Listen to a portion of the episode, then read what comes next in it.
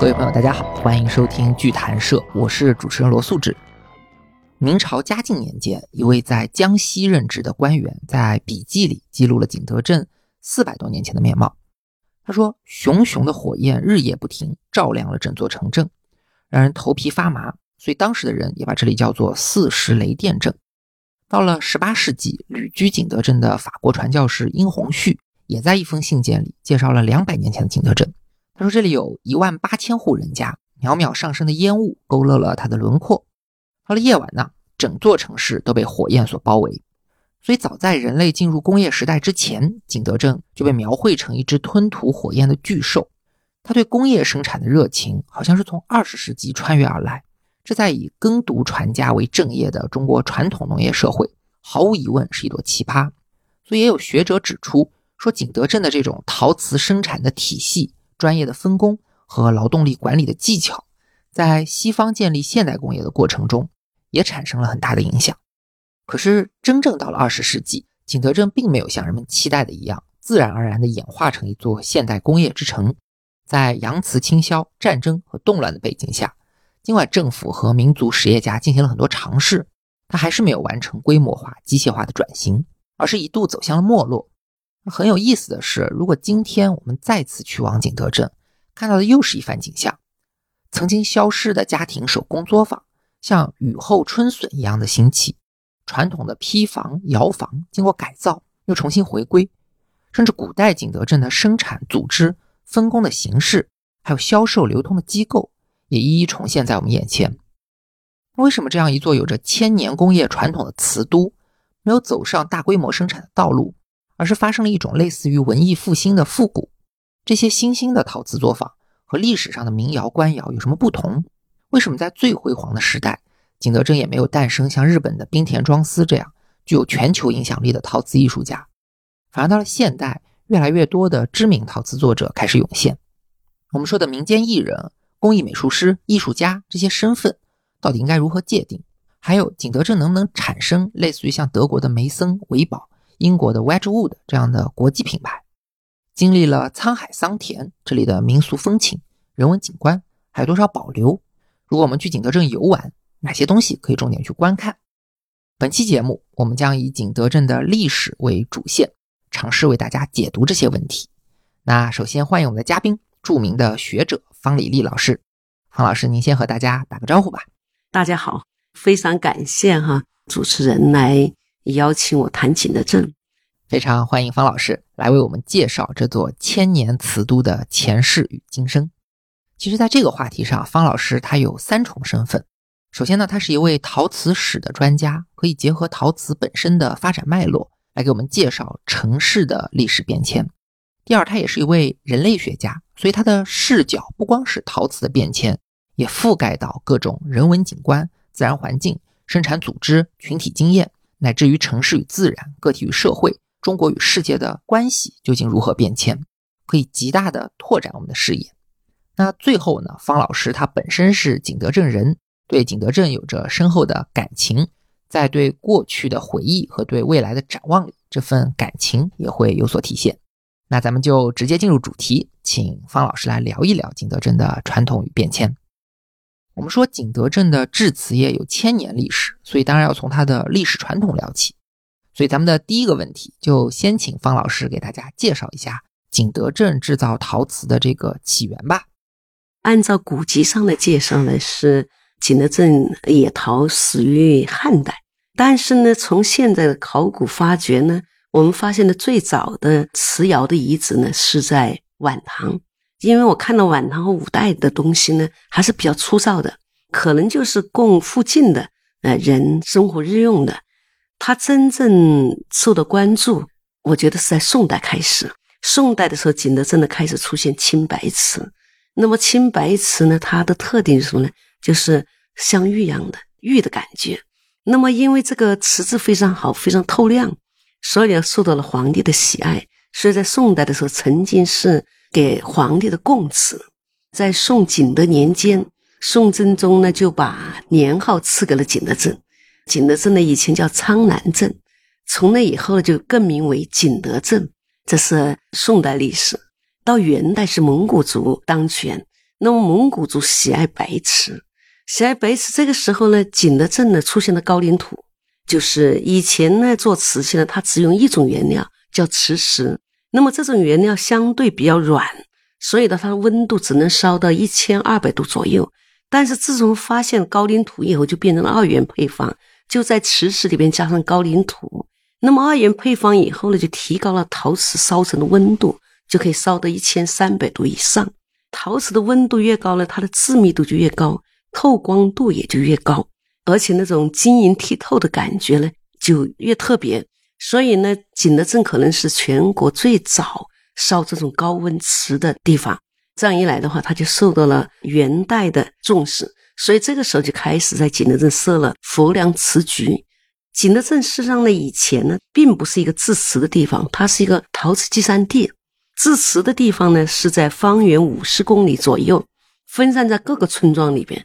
那个时候的制瓷的特点是什么呢？就是一农一陶，就是农忙的时候做瓷器，农闲的时候做陶，所以还没有完全走向专业化。那个时候呢，景德镇呢还很小，它是归佛梁，所以它还没从佛梁脱离开。元代政权呢就在景德镇建立了一个佛梁瓷局。那个佛梁瓷局呢，它不是。严格意义上的官窑，它是有命则供，无命则止。什么叫有命则供呢？如果皇帝有了需求，你们就要给我做啊；没有需求，你们就做自己的。所以呢，在元代的时候呢，其实也是要官窑，但是不是明清以后那种真正意义上的官窑。但是这样一来的话，景德镇呢，它就得到了迅速的发展。但是呢，元代的时候，无论是皇帝也好，文人也好。对那种彩绘的东西是不感兴趣的。大家都知道，在宋代的时候，中国最有名的瓷窑没有一个是做彩绘的，以那个一道釉为主，尤其青瓷。文人的那种雅致的东西被投射到了陶瓷上。宋代的时候，虽然也有不同地方的瓷窑，但是瓷窑都是一道釉而铸成。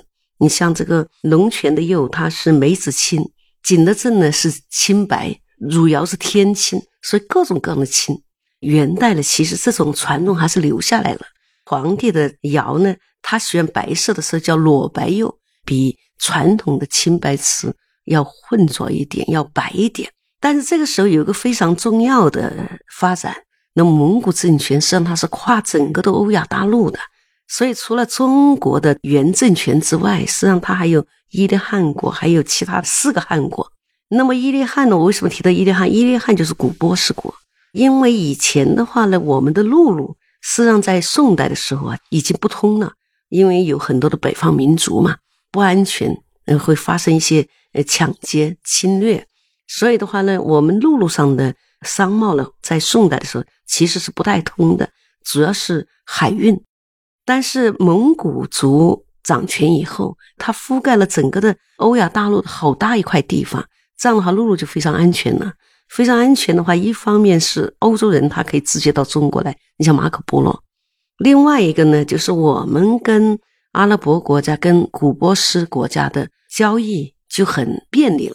那个时候的伊斯兰教很盛，伊斯兰教的国家呢，包括了波斯，也包括了阿拉伯，甚至包括了北非。那么这些国家，他们就喜欢白地青花的这种装饰。他们也会做。那个时候，其实波斯一带在阿拉伯国家一带用化妆土把这个陶器把它弄白，然后画上青花。但是呢，那个效果不晶莹剔透。景德镇有这么好的瓷质，他们就想，如果说加上他们的青花颜料，那么是不是可以组合成一种新的装饰出来？但是中国它没有古蓝料，伊斯兰国家有，叫苏麻离青。当时就有波斯的商人把这个苏麻离青带到了景德镇。据说哈，蒙古政权的时候，他进入到中原的时候，还带来了很多的工匠，其中就有波斯工匠。甚至呢，在考古发掘里边呢，发掘到了一些波斯工匠留下的一些遗迹。所以的话呢，就不排除呢，当时有波斯工匠跟进过来。那么景德镇其实以前呢，也是一道釉。但是它是刻花，所以叫隐青。为什么呢？它刻的部分就凹进去了，凹进去的部分呢，隐青釉的话呢，照上去了，它就用半透明的感觉。那种纹饰它是非常含蓄的，隐在釉底下的哎，若隐若现的。中国人就喜欢这种含蓄之美。但是呢，这个时候有了青花瓷以后，就从含蓄之美到了就是雅文化向俗文化的转折，世俗化。一个是外来文化的影响，另外一个呢，我也在想，也是整个中国文化的发展的影响。其实中国文化的发展始终有两条线，一条线是雅文化，一条线是俗文化。所谓的雅文化就是文人文化、精英文化。当那个文人文化和精英文化占上风的时候，整个社会呈现的就是雅文化。但是呢，当市民文化、老百姓的文化、商业文化占上风的时候，就俗文化。到宋的时候，实际上是中国的雅文化的顶峰。那个时候是文人文化占上风，点香、哈茗茶、插花、看卷轴画，这是文人的四大雅，是不是啊？所以它就是一种非常雅致的、非常含蓄的美。但是到了元代以后呢，大家是开始出现元曲、元句，因为诗和词没有故事情节的，它表达的是人的情感的那种诗意的美。但是到了元曲、元句以后，它就有情节的，有老百姓的日常生活的那种直白的美。我觉得这个背景可能也有点关系哈。所以呢，这种伊斯兰国家，也就是波斯国家拿了这个古兰釉的话呢，在景德镇呢就开始制作。那么制作的工匠从哪来呢？一个呢，可能也许有波斯工匠，更多的说法呢，就是当时嗯宋代的时候，曾经宋室南迁，北方打仗嘛。从北宋到后来只剩下南宋，所以呢，很多北方的工匠为了避免战乱，就来到了南方。有一部分呢，就到了江西的吉州，所以吉州窑那个时候开始兴盛，绘画比较强。其实北方窑里边呢，一直有绘画的，那就是磁州窑，不排除磁州窑的工匠来到了吉安，然后在磁州窑里边继承了北方窑的这种风格。就有绘画。元代的时候，因为打仗，文天祥就聚集了一批这个陶瓷工匠加入他队伍，但是最后他战败了，就是有些就流落到了景德镇。所以这些流落到景德镇的，他有这种技法，他拿过毛笔，他知道怎么画，所以呢，就开始呢就把青花瓷的那种绘画的效果，就放到了景德镇的白瓷胎上。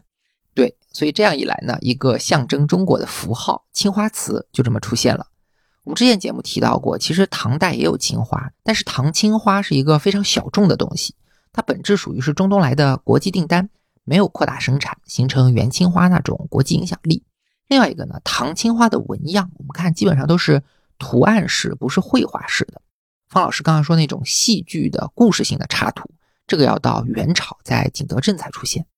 嗯。这个青花瓷呢，其实最早的时候，它不是为中国人服务的，图案画的比较多，而且呢是植物绘画比较多。因为那个伊斯兰嘛，他反对偶像嘛，所以他基本上没什么人物的，植物绘画比较多。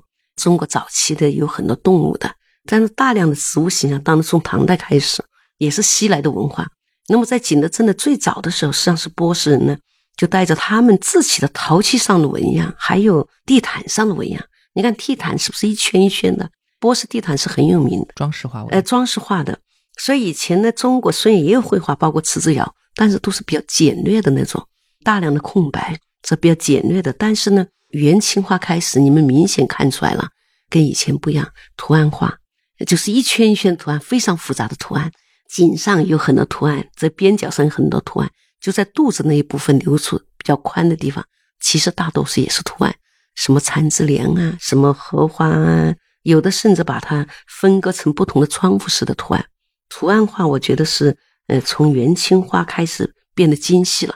中国不能说以前没有图案，但是那种精细的图案，元代开始的。我认为这是受伊斯兰的影响的。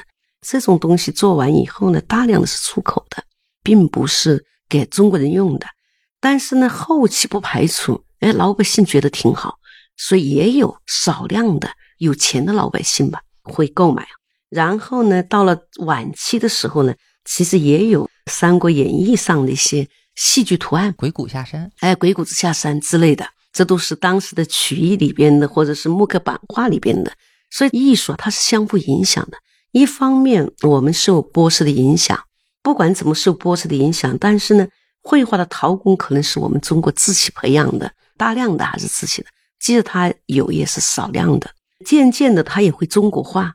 早期的时候可能受波斯的影响，或者受阿拉伯国家的影响比较大，但是后来慢慢开始就中国化。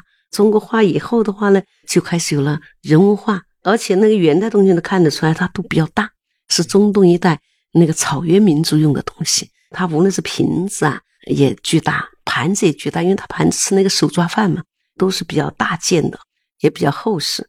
到了晚期以后的话呢，就更加丰富了。我觉得这个时候呢，整个的中国的话也发生了很大的变化。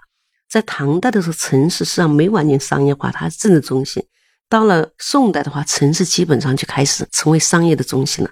到了元以后，它不光是商业的中心，而且呢，市民文化发展起来了，曲艺啊，是吧？快板呐，说书啊，杂剧，哎，杂剧啊，都出现了。随着这出现的话，印刷上面出现了呃木刻版画，这些东西我觉得也会影响到景德镇的元青花的发展，所以就让它更加复杂，更加吸收本土的一些东西。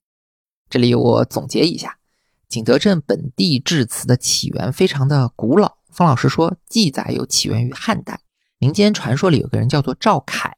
被景德镇的瓷工奉为祖师，这个是晋朝的人物。那从考古发现看，景德镇现在最早的瓷窑遗址，那是在唐代。然后到了宋代，这里的瓷器生产就比较成熟了。景德这个名字就是来自于宋真宗的年号。但是景德镇之所以能够从中国那么多的窑口里面脱颖而出，成为国际上最知名的瓷都，主要还是在元朝。因为元朝的时候呢，这里发生了两个大的突破。首先是技术上的突破，也就是二元配方的引入。景德镇人可能是最早学会在烧陶瓷的时候，在这个传统的原料瓷石里面混入了当地的高岭土，这就烧出了所谓的高温瓷。那高温瓷的白度、硬度，还有釉质的这个光泽度，都不是传统瓷器能够比拟的。而且我们知道，蒙古族对于白色，它有信仰上的崇拜。伊斯兰世界也尊崇白色。我们现在去一些清真寺，还能看到他们会把中国的青花瓷镶嵌在墙壁上作为装饰。所以景德镇它一旦能够生产出这种完美的白色青花瓷器，就立刻在国际上大受欢迎，成为全世界流行的奢侈品。而且这种流行它经久不衰。大家可能都听过一些传说，几百年来欧洲人一直在想方设法的去破解高温瓷的秘密。像意大利的美第奇家族，他们就尝试用玻璃、骨头这些原材料来造瓷器，因为不掌握二元配方的秘密，还是有很多瑕疵。其他国家像荷兰、英国、德国都有好多类似的故事，他们甚至会派间谍潜伏到景德镇，想办法去偷当地的一些工艺情报。可见二元配方带来的这个技术壁垒，在当时是多么的难以逾越。然后第二个突破呢，是景德镇它实现了美学方面的突破。元朝的广阔版图让景德镇能够接收到大量的国际订单。那在这个过程里呢，波斯地区、阿拉伯世界的各种绘画工艺和装饰美学就被景德镇的工匠给学会了。学会以后呢，他又用这些技术去画中国的本土题材，像《三国演义》啊、《鬼谷下山》啊、《萧何月下追韩信》啊这样故事性的绘画就在瓷器上出现了。那这种世俗化的装饰艺术肯定是比中国传统的文人审美。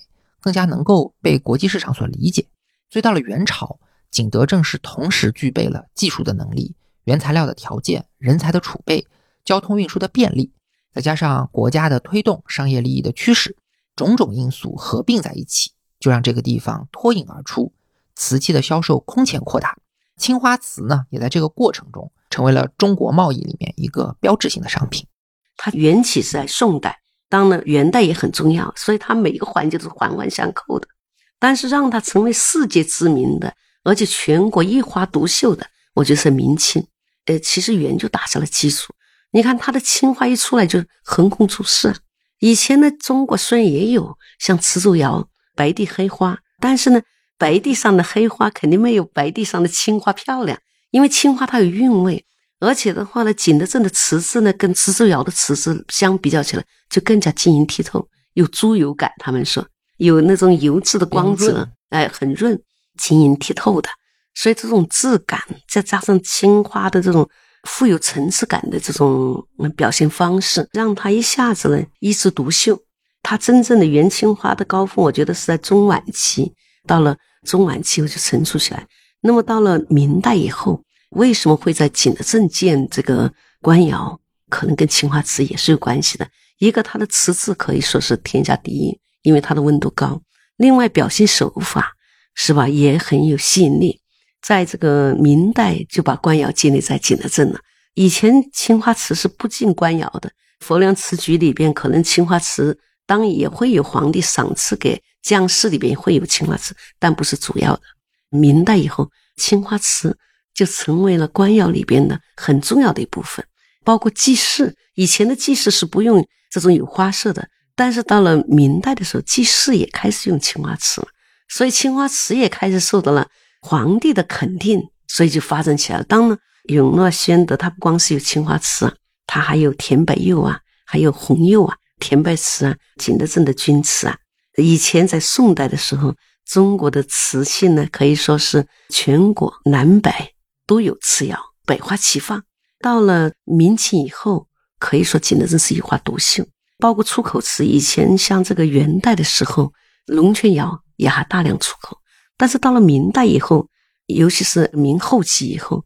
景德镇好像是独占鳌头，从嘉靖开始，地理大发现，大量的欧洲人，包括俄罗斯人，啊，都到景德镇来买瓷器。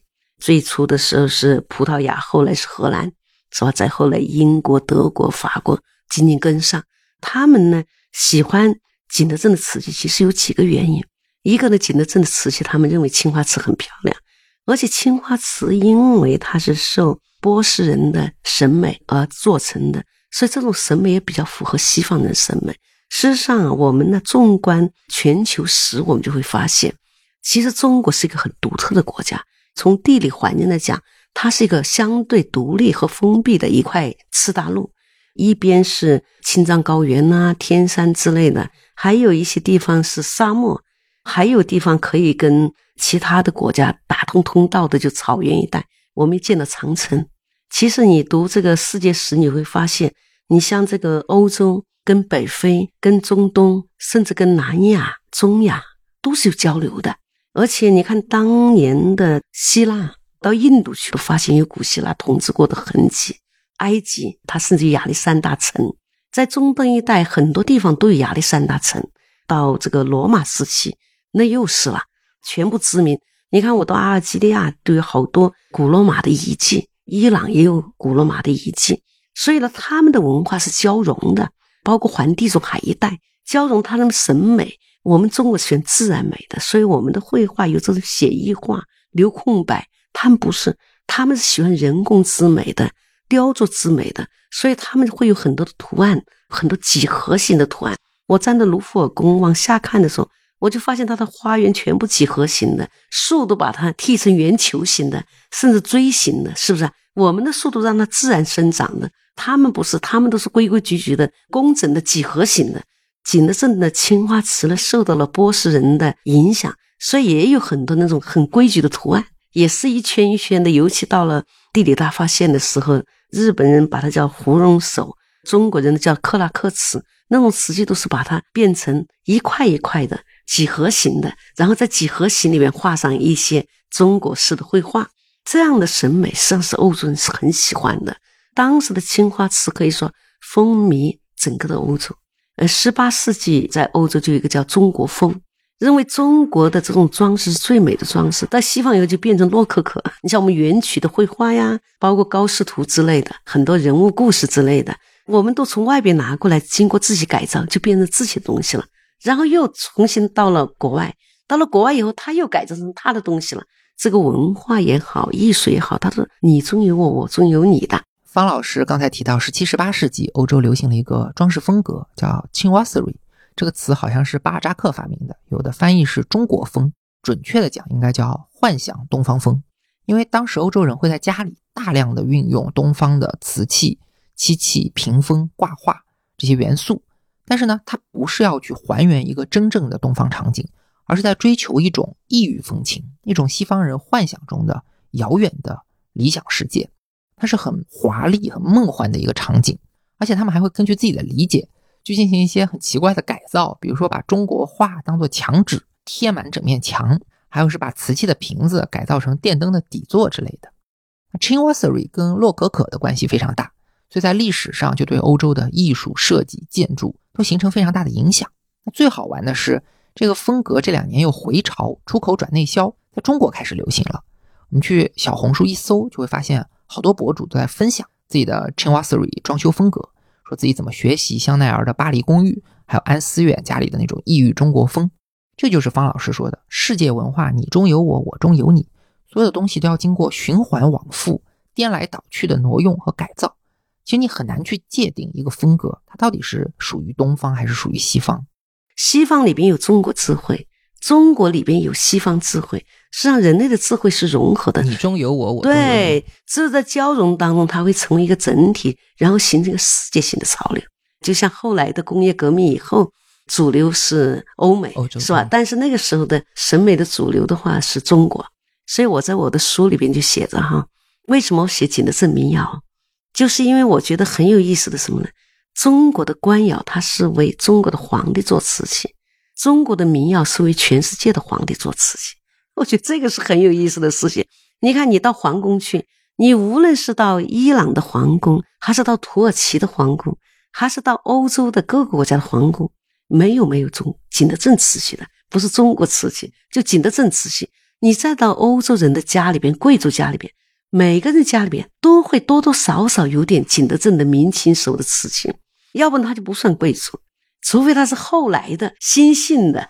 如果他这是古贵族的家族里边，肯定有的，因为我认识几个人类学的老师到他们家里边，他们讲不清楚年代，但是我一看都是明清时期的景德镇瓷器。当时的皇宫基本上在比赛呀，谁拥有景德镇的瓷器越多，谁的地位越高。就像谁拥有更多的黄金，拥有更多的玛瑙一样，所以呢，到后来的景德镇的瓷器呢，它就成为一种奢侈品，也成为一种权力的象征、奢华的象征。我觉得最有意思的就是我到的这个德国德累斯顿博物馆，奥古斯国王他收了几万件中国的瓷器，他是资助麦森瓷的赞助者，他那里陈列了一批大罐子，那个大罐子据他们讲叫骑兵罐。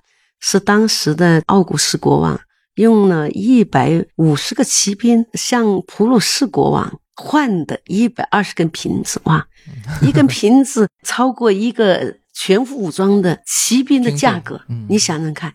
所以呢，他就觉得他能拥有这么多瓷器，他就是最有钱的、最有地位的人，是不是？要不他怎么去换呢？这就是景德镇的了不起之处。而且你去看那些到全世界。不同国家去的瓷器，它都很有创造力，风格很多，既有青花瓷，其实它还有铜版画、铜版木刻画，这也不简单的了。当然后来就还有粉彩瓷，尤其是文章瓷，家族的文章啊，还有很多的教会的神话故事啊，很大的场景都有。有些东西甚至有明暗，你们知道中国绘画是没有明暗的，还有一些很多神话故事里边的，因为他们说莱阳订货嘛。不同的国家的不同的商人到景德镇来订货，然后带来了不同的画面、不同的要求，就是这些东西促进了景德镇发展。所以，景德镇的手工艺、陶瓷手工艺可以说是举世无双。景德镇的瓷器呢，它是集全国各瓷窑之大成，我觉得也是集天下各种艺术之大成。所以说，景德镇的制瓷业是明朝开始走向巅峰。这里边最重要的一个举措，就是明朝的时候，国家在景德镇设立了玉器厂，专门来烧制这个宫廷的用瓷。官窑的设立呢，给景德镇整个业态都带来了质变。首先，因为官方的资金雄厚，它的生产规模跟过去就不能同日而语。那要实现这种大规模的生产，就需要更加专业的组织分工。宋应星在《天工开物》里面说：“一批之器过手七十二，方可成器。”就说当时的分工有多细致，有了官方打下的基础呢。到了嘉靖、万历年间，随着中国这个市场经济的发展，景德镇的民窑也随之崛起。民窑和官窑的配合，在景德镇就形成了一个完善的产业链。最上层有行政的管理机构，往下是生产环节，包括原材料的开采、处理、器具的成型、绘画、瓷器的烧制、加工、修补，再到包装，然后往下走是经销和物流。然后每个环节都有相关的配套产业，比如处理原材料，它就要配上炭行、柴行；做瓷器呢，就要有做刀和做车盘的这些工具的制造；画瓷器它就要做笔，做颜料的产业；包装它就有印刷业，还有马帮、教帮这些物流上的辅助，甚至包括了像钱庄、典当行这些金融上的辅助。我看到一个很有趣的资料，能够从侧面去反映景德镇当时的分工精细。他说，景德镇上的人都拜什么神？他说，开采高岭土的人拜的叫玉土神。拉坯的人拜的是前面说的祖师爷赵凯，烧火的拜的是烽火先师童兵，加工修补要拜陶大相公和陶二相公，然后做匣钵的人拜的是钱大将军郑大元帅。所以在产业高度专业化的情况下，景德镇人连信仰也出现了高度的专业化。很多人认为这种极度健全的产业链就是景德镇的核心竞争力。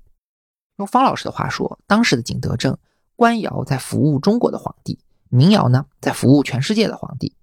事实上，中国的文化影响力主要就是从嘉靖以来以瓷器为载体传播到欧洲，而且在影响别人的同时，景德镇也在不断吸收世界各国的文化，所以才形成了一个集世界各国艺术于一身的工艺中心。那除了国际贸易，方老师刚还讲到一个很有意思的事情：宋元以前，中国的窑口是百花齐放，但是到了明清，就变成了景德镇的一枝独秀。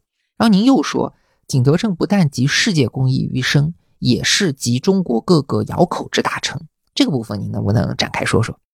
它之所以集各瓷窑之大成呢，就是因为到了清代的时候，清代的皇帝，尤其是乾隆皇帝，他就要在景德镇的官窑里面模仿各个这个窑口的瓷器，所以景德镇可以做各个窑口的瓷器，不管是钧窑的瓷器也好，还是。龙泉窑的瓷器也好，还是汝窑的瓷器也好，在景德镇它都可以复制，它都可以仿制，而且它不光是可以仿制瓷器，它仿制各种的青铜器啊，什么竹器啊、木器，达到乱真的程度。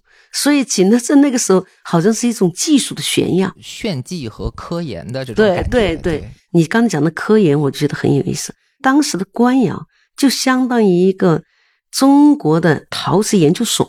在明代的时候呢，官窑的这个负责人呢，督陶官呢，基本上是太监之类的。但是到了清代以后的话，那他就变成了个研究所的性质了。所以他的督窑官呢，都带有研究性质的。你看，有年窑、唐窑，还有郎窑，以督窑官的姓来命窑，这也有意思了。所以呢，这督窑官在里边起了很大的作用。而且正是拥有了这些督窑官的话呢，又把景德镇的陶瓷从绘画到材料的研制都推上了一个高峰。那个颜色又是很难烧的，因为那个窑变呢，不知道它会变得怎么样。因为那个时候又没科学技术，所以很多不可控的那个东西，一般民窑是很难承担的。一旦烧废了，它就会倒台呀，它没有那么资金了。但是官窑没关系，官窑是不计成本。不计工时，它可以精益求精。所以的话，当时的狼窑这个也是官窑做呃狼窑红，还霁红，什么美人醉、豇豆红，各种各样的这个釉里红，这些铜红釉都不好烧的，但是都是官窑里面烧出来的。他们就做各种各样的实验，包括祭蓝。所以的话呢，官窑贡献很大，它可以不计成本、不计工时，可以试验各种各样的材料。然后民窑呢？他们为了应对巨大的这个海外市场，他们也是不断的提高自己的技术，又要降低成本，又要达到一定高度，所以产量特别大。当时我觉得景德镇是一个好了不起的城市，以一个城市之力供应全世界的奢侈品，这种创造力和这种生产率，我觉得也是一个前所未有的。可以说，这在全世界的手工业城市里边，我觉得它是独树一帜的。所以景德镇在历史上的成功，很大程度上是来自于这个官窑跟民窑之间形成的这个良性的配合。方老师在他的书里提到一个概念，叫做“官搭民烧”。官搭民烧其实最初是嘉靖的时代，朝廷经济紧张，所以就把一部分官窑的订单派到民窑里去生产了。但是这个行为呢，给景德镇的业态带来了非常正面的影响，因为官窑它主打一个精工细作，主导了这种高水平的管理标准和技术标准。而且能够承担很多高风险高回报的研发，这就确保了景德镇在技术上的领先。然后民窑呢，它因为要完成官府的订单，所以就必须把自己的工艺水平提升到宫廷用瓷的标准。那同时呢，它也接很多外部订单、全球订单，所以中国高水平的瓷器就走向了世界，打响了品牌。而且官窑和民窑之间还有一些良性的竞争，这也是景德镇自身不断发展的一个重要动力。有了这样完整的产业链，有了先进的管理、细致的分工、流水线的这种作业方法。领先而且不断创新的这种技术，下面我们就可以说一说景德镇在历史上达到的最高峰，也是它最后的辉煌，就是清三代的景德镇了。因为到了清代以后啊，在青花瓷和青花五彩瓷的基础上，就出现了古彩，还有粉彩。那么古彩的话呢，实际上它是一种透明的釉，当这个釉的颜色呢是比较单一的，就是大红大绿的。然后呢，它的嗯线条是可以透出来的。古彩呢，应该是在康熙时候出现的，受当时的版画影响很大。一个地方的发展跟它的交通啊，跟它的交流也有关系。当时的徽商对景德镇也是贡献挺大的，不光是把景德镇需要的一些瓷石啊、原料啊、瓷土啊运到景德镇呢，也把很多的这个版画、木刻版画。啊，运送到景德镇。当然景德镇离杭州也很近，离南京也很近，这些地方都是版画中心。景德镇的古彩的话呢，是受版画的影响很大，讲究那个线条刚劲有力，而且它的树干它都是排线式的，一排一排的，通过线来表达明暗，所以线很讲究，线条刚劲有力。那么人物绘画也是那种的线条比较带方的，丁头鼠尾的，因为它的颜色盖不住线条。所以它的颜色也比较明快，画过画就知道，明快的颜色一定要有黑线的压，才可以压得出火气。到了清代以后，那我们自己也发明了彩瓷的颜料，一个是黑料的出现，在明代青花里，就算是有彩瓷，叫青花五彩，它也是用青花的颜料来画线条的。但是到了清以后呢，它就开始发明了朱明料，就黑线，黑线的发明也很重要，也发明了蓝色的颜料。啊，还有绿色的颜料，绿色还有几种绿色，有什么大绿啊、苦绿啊，还有紫色，哎，所以颜色就开始相对丰富。那么有了这个以后，它的表现力就更强了。而且的话呢，到了清代以后，蜀文化又进了一步。元代的时候呢，蜀文化呢主要是元杂剧这种说书之类的里边的那些人物，但是到了明清以后，大家都知道小说出来了，尤其是清代的小说更盛。那么小说出来就更有情节了。更有意思了。然后戏剧这个小说里边的人物又表现的淋漓尽致，向大众。对呀，那么这些东西的，话又变成木刻版画，又变成年画，推向大众。陶瓷肯定受这样的影响，所以陶瓷的绘画到了清代以后就变得非常的丰富了。就不光是有这种花鸟啊、山水呀、鳞毛啊，也有大量的人物绘画。他们讲的青山代，我觉得跟这个也有关系。就是绘画开始丰富了。雍正时期的话呢，就开始出现粉彩。粉彩呢，实际上是受西方的影响。其实当从康熙开始，宫廷就有西方画师在画油画，所以的话，这种西方的画师带来的那种明暗的表达，当时郎世宁嘛，他们颜色也比较丰富。你像到了粉彩瓷的时候，事实上呢，受了西方的珐琅彩的影响，不再是透明的釉了。底下要打上一层玻璃白，然后再到上面照颜色，所以这个颜色就很丰富了。而且颜色里边有明暗，它有洗染。你像以前的红可能就是大红色的，古彩里边叫做稀次。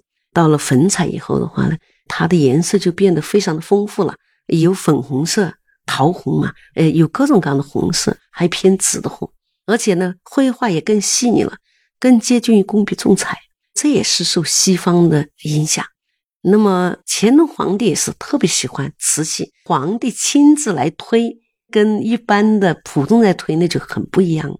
所以这三代皇帝都选瓷器，尤其乾隆皇帝，他好像在瓷上题诗，甚至亲自参与设计。其实到了乾隆皇帝时候，鼎盛实际上已经开始有点衰落了，官窑没有多大影响，但是民窑已经受影响了。乾隆时代已经到了华盛顿时代了，工业革命已经达到一定高度了。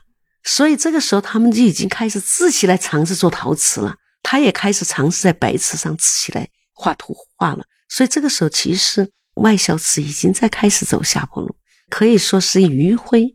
那么这个时候呢，因为市场少了，景德镇呢，它其他东西它可能竞争不过，比如说工业化的瓷器。景德镇要想做一个叫做万里无云的瓷器，就是瓷上一点黑点都没有的瓷器，实际上是很难的，因为手工的除铁是除不那么干净的，所以瓷器上呢，难免有时候都会留下一点点瑕疵。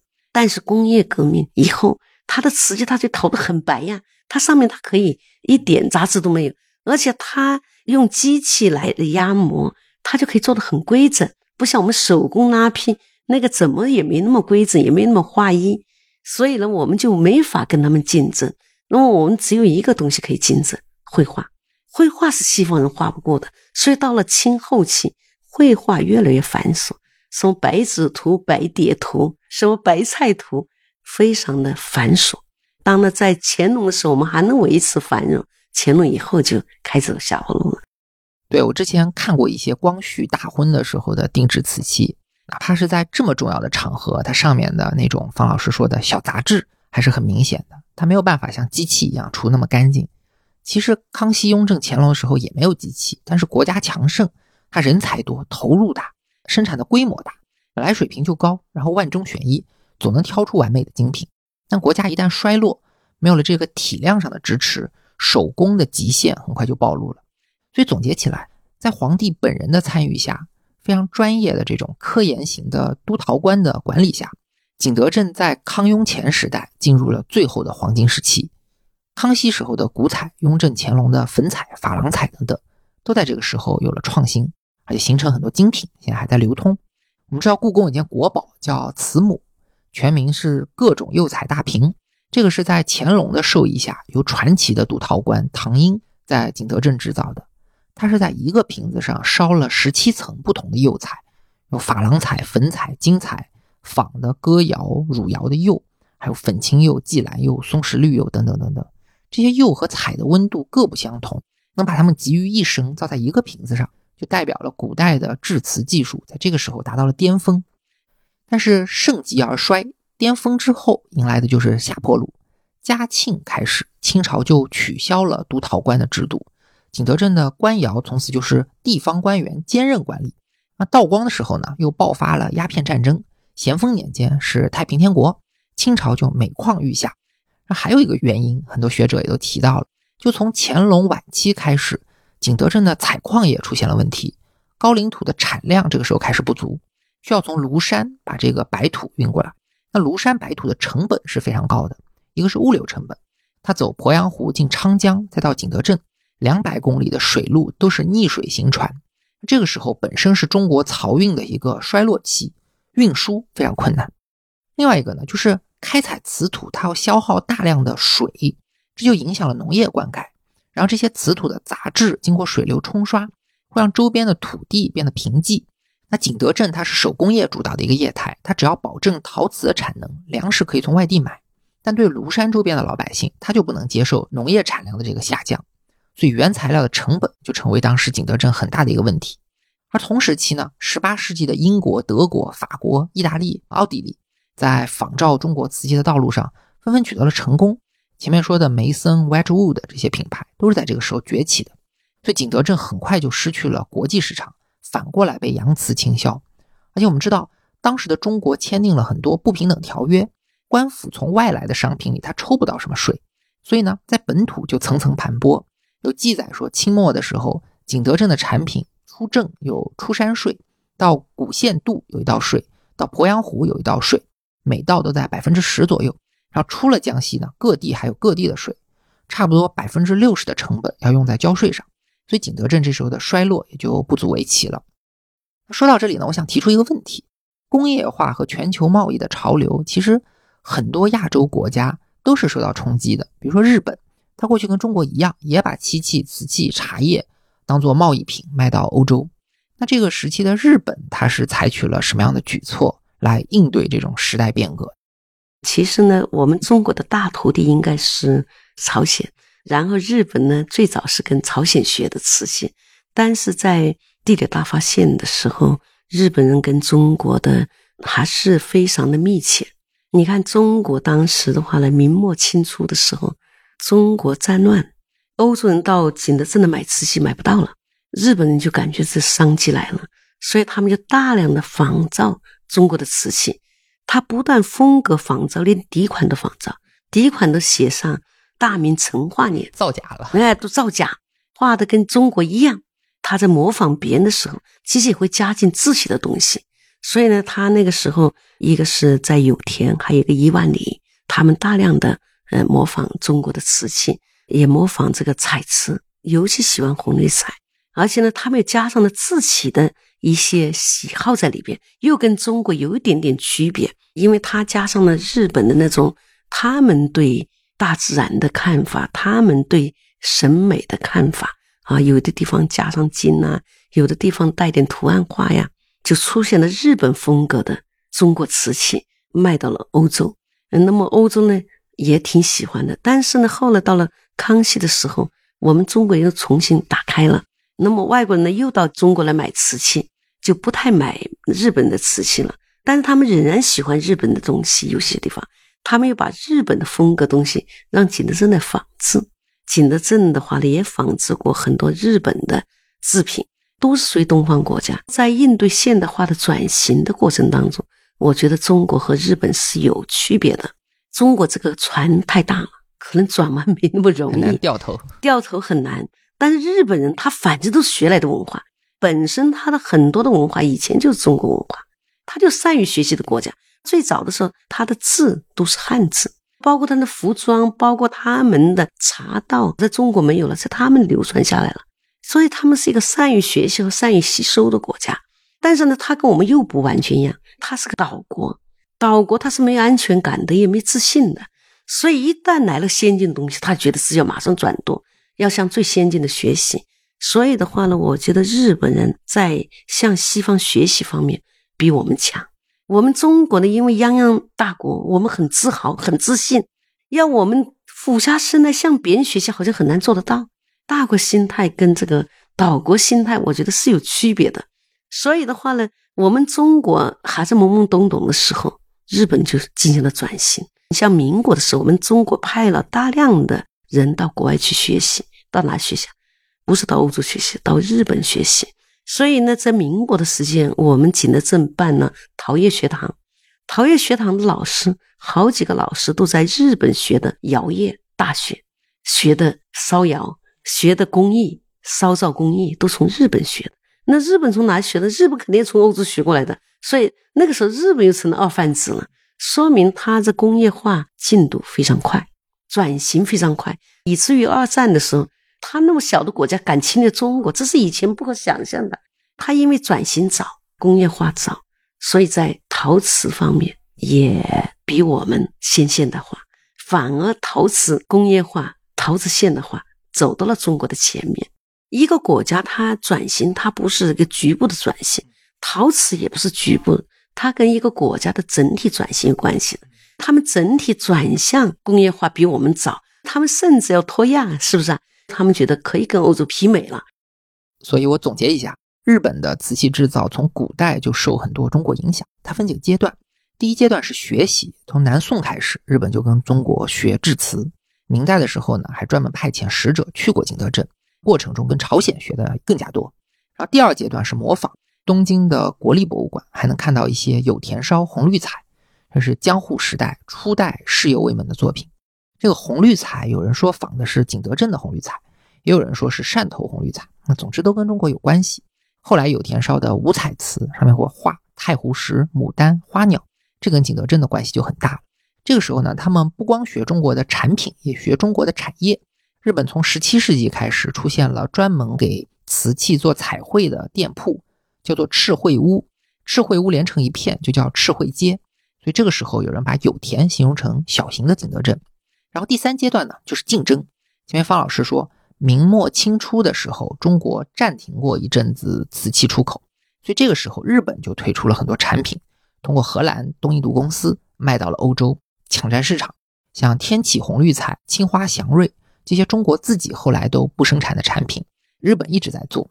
他们甚至会在底款上直接写“大明成化年”“大明嘉靖年”这样的字样，这就属于造假了。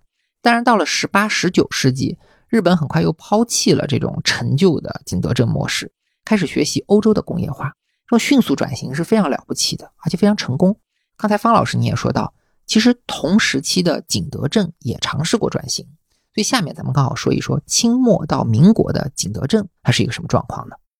对我可以讲，这个时期啊是景德镇的一大转折。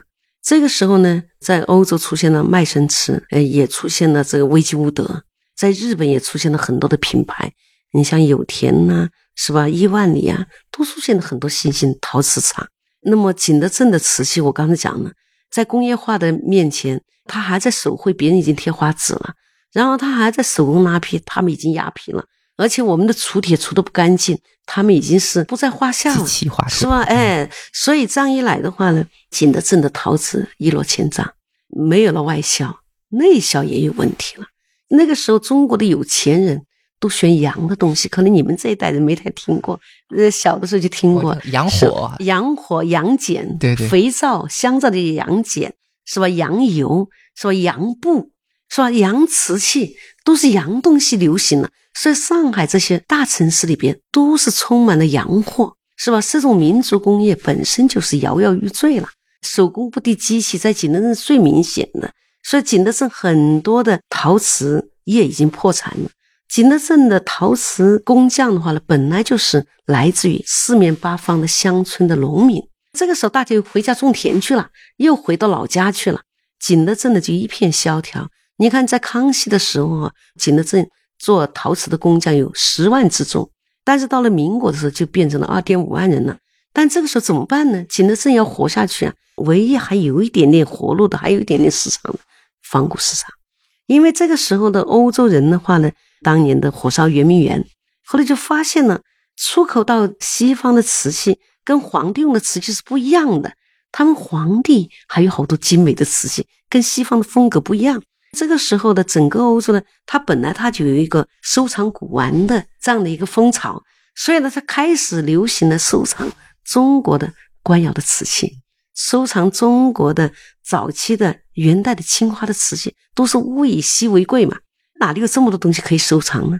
那么收藏不了，我们可以做仿古啊。当然，其实景德镇的仿古自古就有，在清代时候就有仿明代的，不光是仿各地方的窑口的。也仿各时代的名词，本来就有这个传统，但是那个传统呢，只是少量的。但是这个时候到了民国的时候，可能景德镇的工匠就靠这个为生，这可能是民国时候景德镇的陶瓷业的一大重要的支柱之一。因为仿古嘛，官窑的瓷器还是以画为主，这样的话就出现了一批呢画瓷器画的好的画师。那么这个时候呢，也要救自己啊。救自己景德镇唯一能够救自己的就是画画，所以的话呢，这个时候景德镇出现了一批，我叫他们叫文人艺人，比较有点文化的艺人，他们懂得点书画，还懂得点书法，再又会画点瓷器，有点创造力。因为在古代的景德镇的绘画的工匠，他是没有创造力，他只有，哎，你拿了样子，我照着你的样子画。这一批人，他当也是以临摹为主，但是他多少。有点自己的创造力，有点自己的构思，所以这一群人呢就开始呢结社，叫做月圆社，又叫珠山八友，就像那个扬州八怪一样，他们也受那个影响，就他们就经常在一起聚会，不光是画陶瓷，他们也画瓷画，也写诗，也写书法，也刻这个印章，就有点文人的艺人的感觉。这些人呢经常聚在一起，他们也把自己的作品呢画在瓷器上。嗯，有画瓷板，有画瓶子的。那么有的是落地的秀才，有的是从外来的，以前是做面人呐，是做其他的工艺的，到了景德镇来绘画。而且这一群人的话呢，都集中在景德镇的御窑附近，就在东门头那一带住。现在叫御窑博物馆，以前是御窑厂附近，在那里居住比较多。当时呢，我考察过王锡良老先生，他说其实景德镇呢，当时人是很少的。比较有名的画画的人，扳起手指头数不超过二十人。他叫八友，其实也未必只有八个。而且这个流派的话，也受了当时地方官员的推崇，地方官员也会经常收购一点他们的瓷器来送礼，也经常支持他们做一些展览。另外的话呢，一旦到了绘画，呃，想打出名气，以前景德镇的工匠画画他们是没有名的，景德镇尽管这么有名在历史上，但是他们都没有工匠会在瓷器上落下自己的名字。底款要么就落大明成化年、大清康熙年年号，或者是呢落作坊的号。作坊的号他一般不写名字，他就画一个这个图案符号，说落自己的名字是没有的。那么这些人呢，他们开始像画家一样的开始落自己的品牌。对，我觉得他们就是今天的景德镇的大师的前身。如果没有他们作为基础的话，这个大师也是出不来的。所以这些人呢，就成了景德镇的名家。而且的话呢，据说当时还参加了博览会，在博览会上还得了金奖。当时的一段佳话，当然这是民间他就这样的反弹，他要保持景德镇的品牌生存。但是官方不是这样的，官方就觉得要全面转型，要进入工业化。所以的话呢，就请来了杜仲远，东北这一带的实业家到景德镇来建立陶瓷业，建立陶瓷公司，同时呢又办学堂，在景德镇。得到张謇的资助是吧？到景德镇办陶业学堂，然后呢，又把那些出国留学回来的人招捐过来当老师，然后呢，也开设绘画课，然后请一些画家来教大家绘画创作。所以民国时候大概是这样的一些情况。感谢方老师，在景德镇近代化的进程里，方老师讲了两个特别重要的事：一个是从官方的角度怎么去推动景德镇的工业化。从一九一零年开始，景德镇就建立了官商合办的瓷业公司。然后，为了培养现代化的技术工人，他还办了陶瓷学校。啊，很多老师都是留学回来的。三十年代的时候，江西的省主席是熊式辉，还有一个很重要的实业家杜仲远，包括著名的张謇，这些人都为了推动景德镇的工业化进行过各种革新，一度呢也取得了一些成果。但是，随着一九三九年日军南下，飞机的这个轰炸。景德镇的瓷业就一落千丈，彻底衰败。那景德镇的改革阻力，除了来自于外部以外，还有一个非常有意思的角度，就这些现代改革是受到了本地陶工的激烈抵制的。比如说，日本留学回来的张浩先生，他当时想把传统的柴窑改造成煤窑，但是呢，在窑工的抗议下就没有成功。这种来自民间的自发的文化反弹，也是我们非常需要注意的一个部分。然后第二件事情呢，就是。既然你民间不肯接受西方的技术，但他们还是要自救。怎么自救呢？他们从文化的角度来增加瓷器的价值。于是又出现了像朱山八友这种有文化的陶瓷画家。这件事情非常重要，因为我们知道中国自古以来就不是一个重视工匠的国家。你作为工匠，作为技术人员是很难留名的。瓷器上打的从来都是年款或者是作坊的这个标记。你制作一个陶瓷或者在陶瓷上画画，它是没有资格署名的。为什么署名权很重要呢？因为它是一个风向标，没有作者的瓷器就只是日用品，最多是奢侈品。但无论如何，你都是工业产品。但有了署名呢，就意味着你获得了成为艺术品的资格。那说到这里，我们又要拿日本出来做比较。日本除了工业先中国一步，在艺术的领域也领先了中国一步。他们在二十世纪的早期就发起了一个民艺运动，把日常生活中产生的那种朴素。带有强烈乡土气息的实用工艺，阐释成为一种很深刻的美。然后呢，把这些实用工艺的作者安放到艺术家的位置上。我前面提到滨田庄司，就是这个时候的陶艺大师，他可以给天皇讲课，可以去白宫演讲，可以带动一座城镇的复兴，可以获得像日本人间国宝这样的明星一样的称呼和待遇。这些都是中国传统陶瓷从业者不能想象的。但是景德镇在当时就出不了这样的人物。不知道方老师您怎么看待这个问题？当其实我们中国哈艺人呢跟日本是不一样的，嗯，这跟我们有官窑有关系，因为我们官窑呢就让景德镇分工很细，画的人是不做词的，他手上是没泥巴的，他是高高在上的，而且画的里边呢他有分工的，画人物的不画山水，画山水的不画人物，也不画翎毛，也不画花卉，素有专攻。在日本是不一样的，日本他没有官窑。他们实际上是全面的，自己烧窑，自己做泥巴，自己绘画，在景德镇是没有的。就包括景德镇的大师，现在大师他也只会画画，他也不会做泥巴，也不会烧窑。但是日本呢，因为他就分工没那么细，他们都什么都会的，有自己的窑配的釉，自己拉坯，自己成型，然后自己绘画。但是他们的绘画都比较简单。景德镇的画家的绘画，瓷器就是他的纸。实际上，他真正来讲，他是美术师，是画家，他不是陶艺家。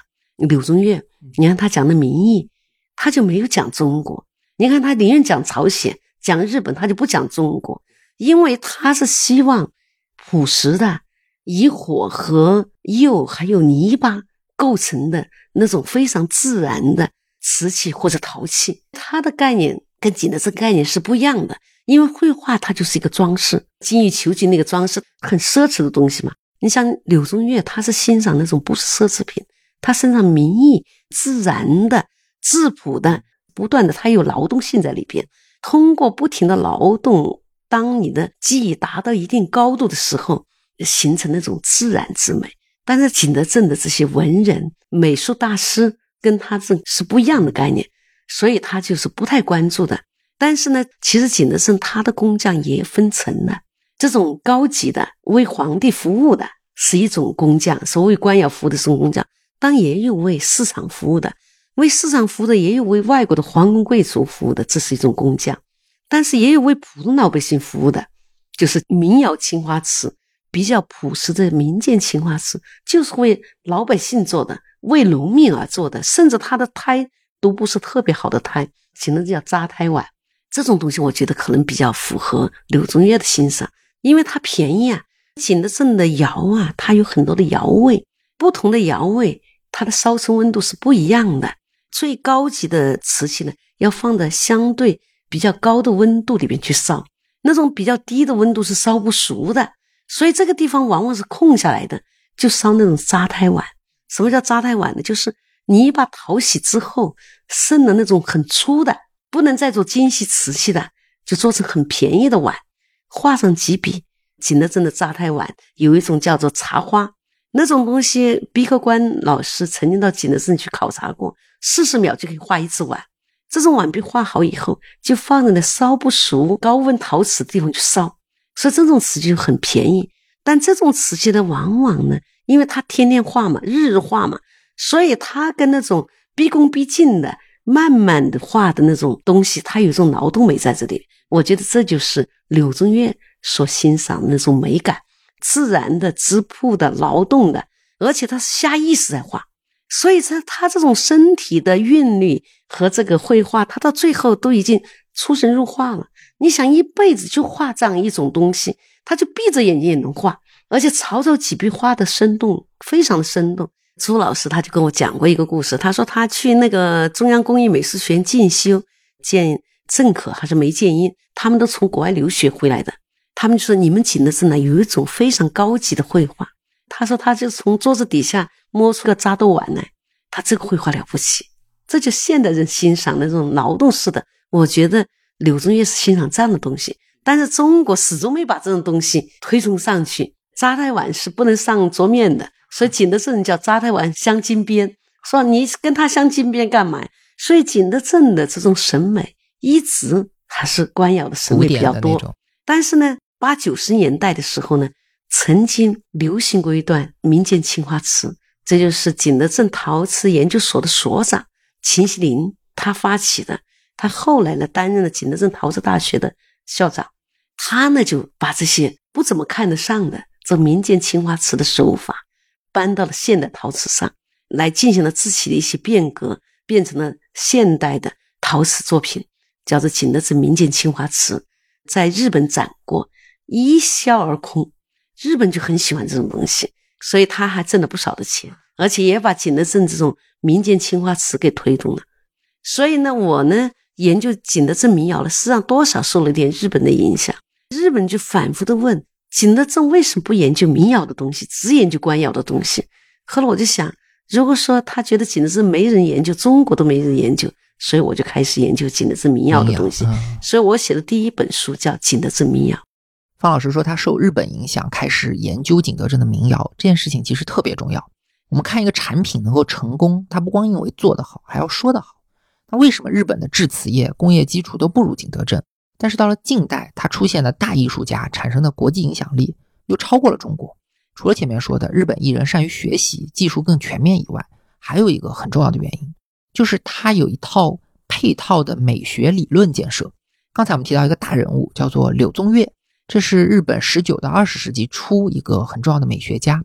他呢同时精通东方的这个美学和西方的艺术理论，在这个基础上提出了前面说的民艺运动的概念，也就是把民间日用的那种实用的、粗糙的、质朴的手工艺产品阐述成一种很高级的美。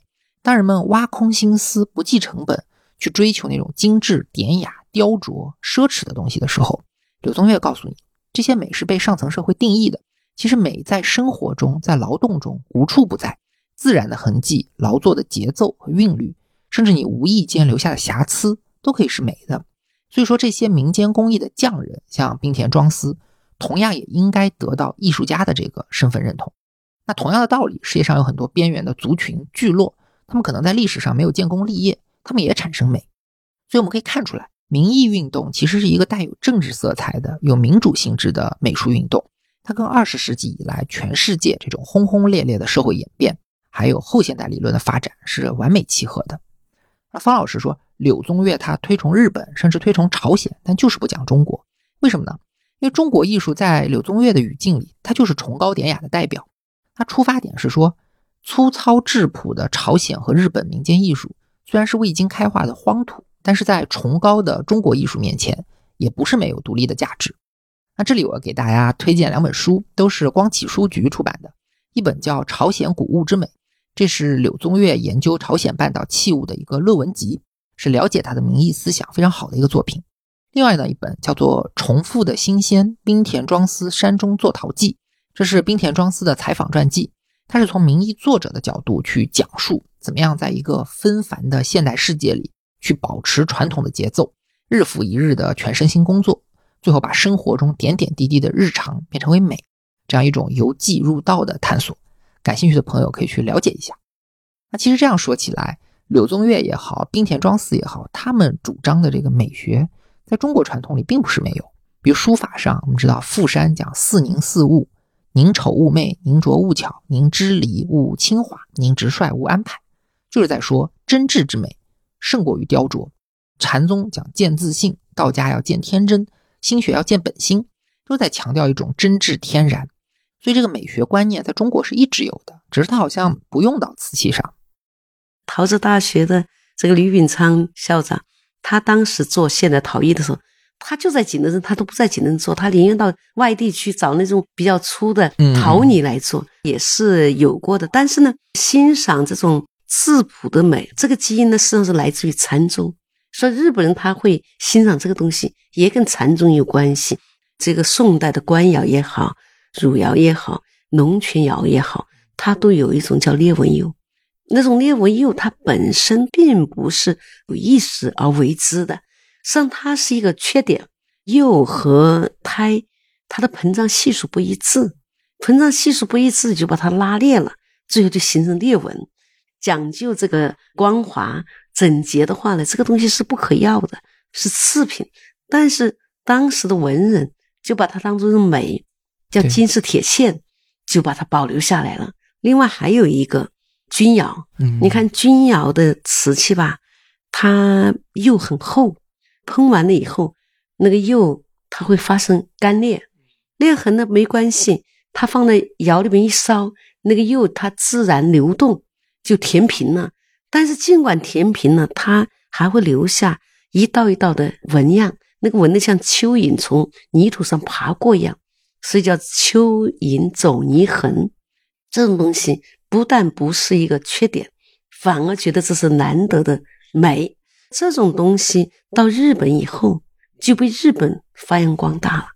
所以的话，在现代，这又讲到了现代了。嗯，当代陶艺的潮流当中，实际上是日本和美国共同发起的。当时在日本的京都，有一群人。呃，以巴木伊夫为首的一些艺术家，就追求这种质朴的美，就不再追求我们那个明清官窑那种雕塑之美、那种人工之美。所以呢，他为了追求这种之美呢，还给自己取了个名字，叫做走泥社。走泥就是就那蚯蚓痕，对，蚯蚓走过的泥巴叫走泥社。然后呢，战后因为日本、美国的占领国，这样的话，他们之间的交流就很多。当时的。日本的一些陶瓷大师也好，禅宗大师也好，到美国去讲学，又引起了美国人的关注。所以美国的一些陶艺家就开始学习这种美感，然后创造了当代陶艺这样一个流派一个门类。这种流派的话呢，又影响了中国，变成了世界的潮流。实际上呢，我比较欣赏的这个柳宗悦呢，他跟西方人的最大的不一样呢，他比较关注人的内心世界，陶器也好，瓷器也好，它都是内心世界的流露。主要是我看他这本书《朝鲜古物之美》，他从朝鲜人的心态开始分析。我们中国是个大国心态，日本是个岛国心态，朝鲜是个半岛心态。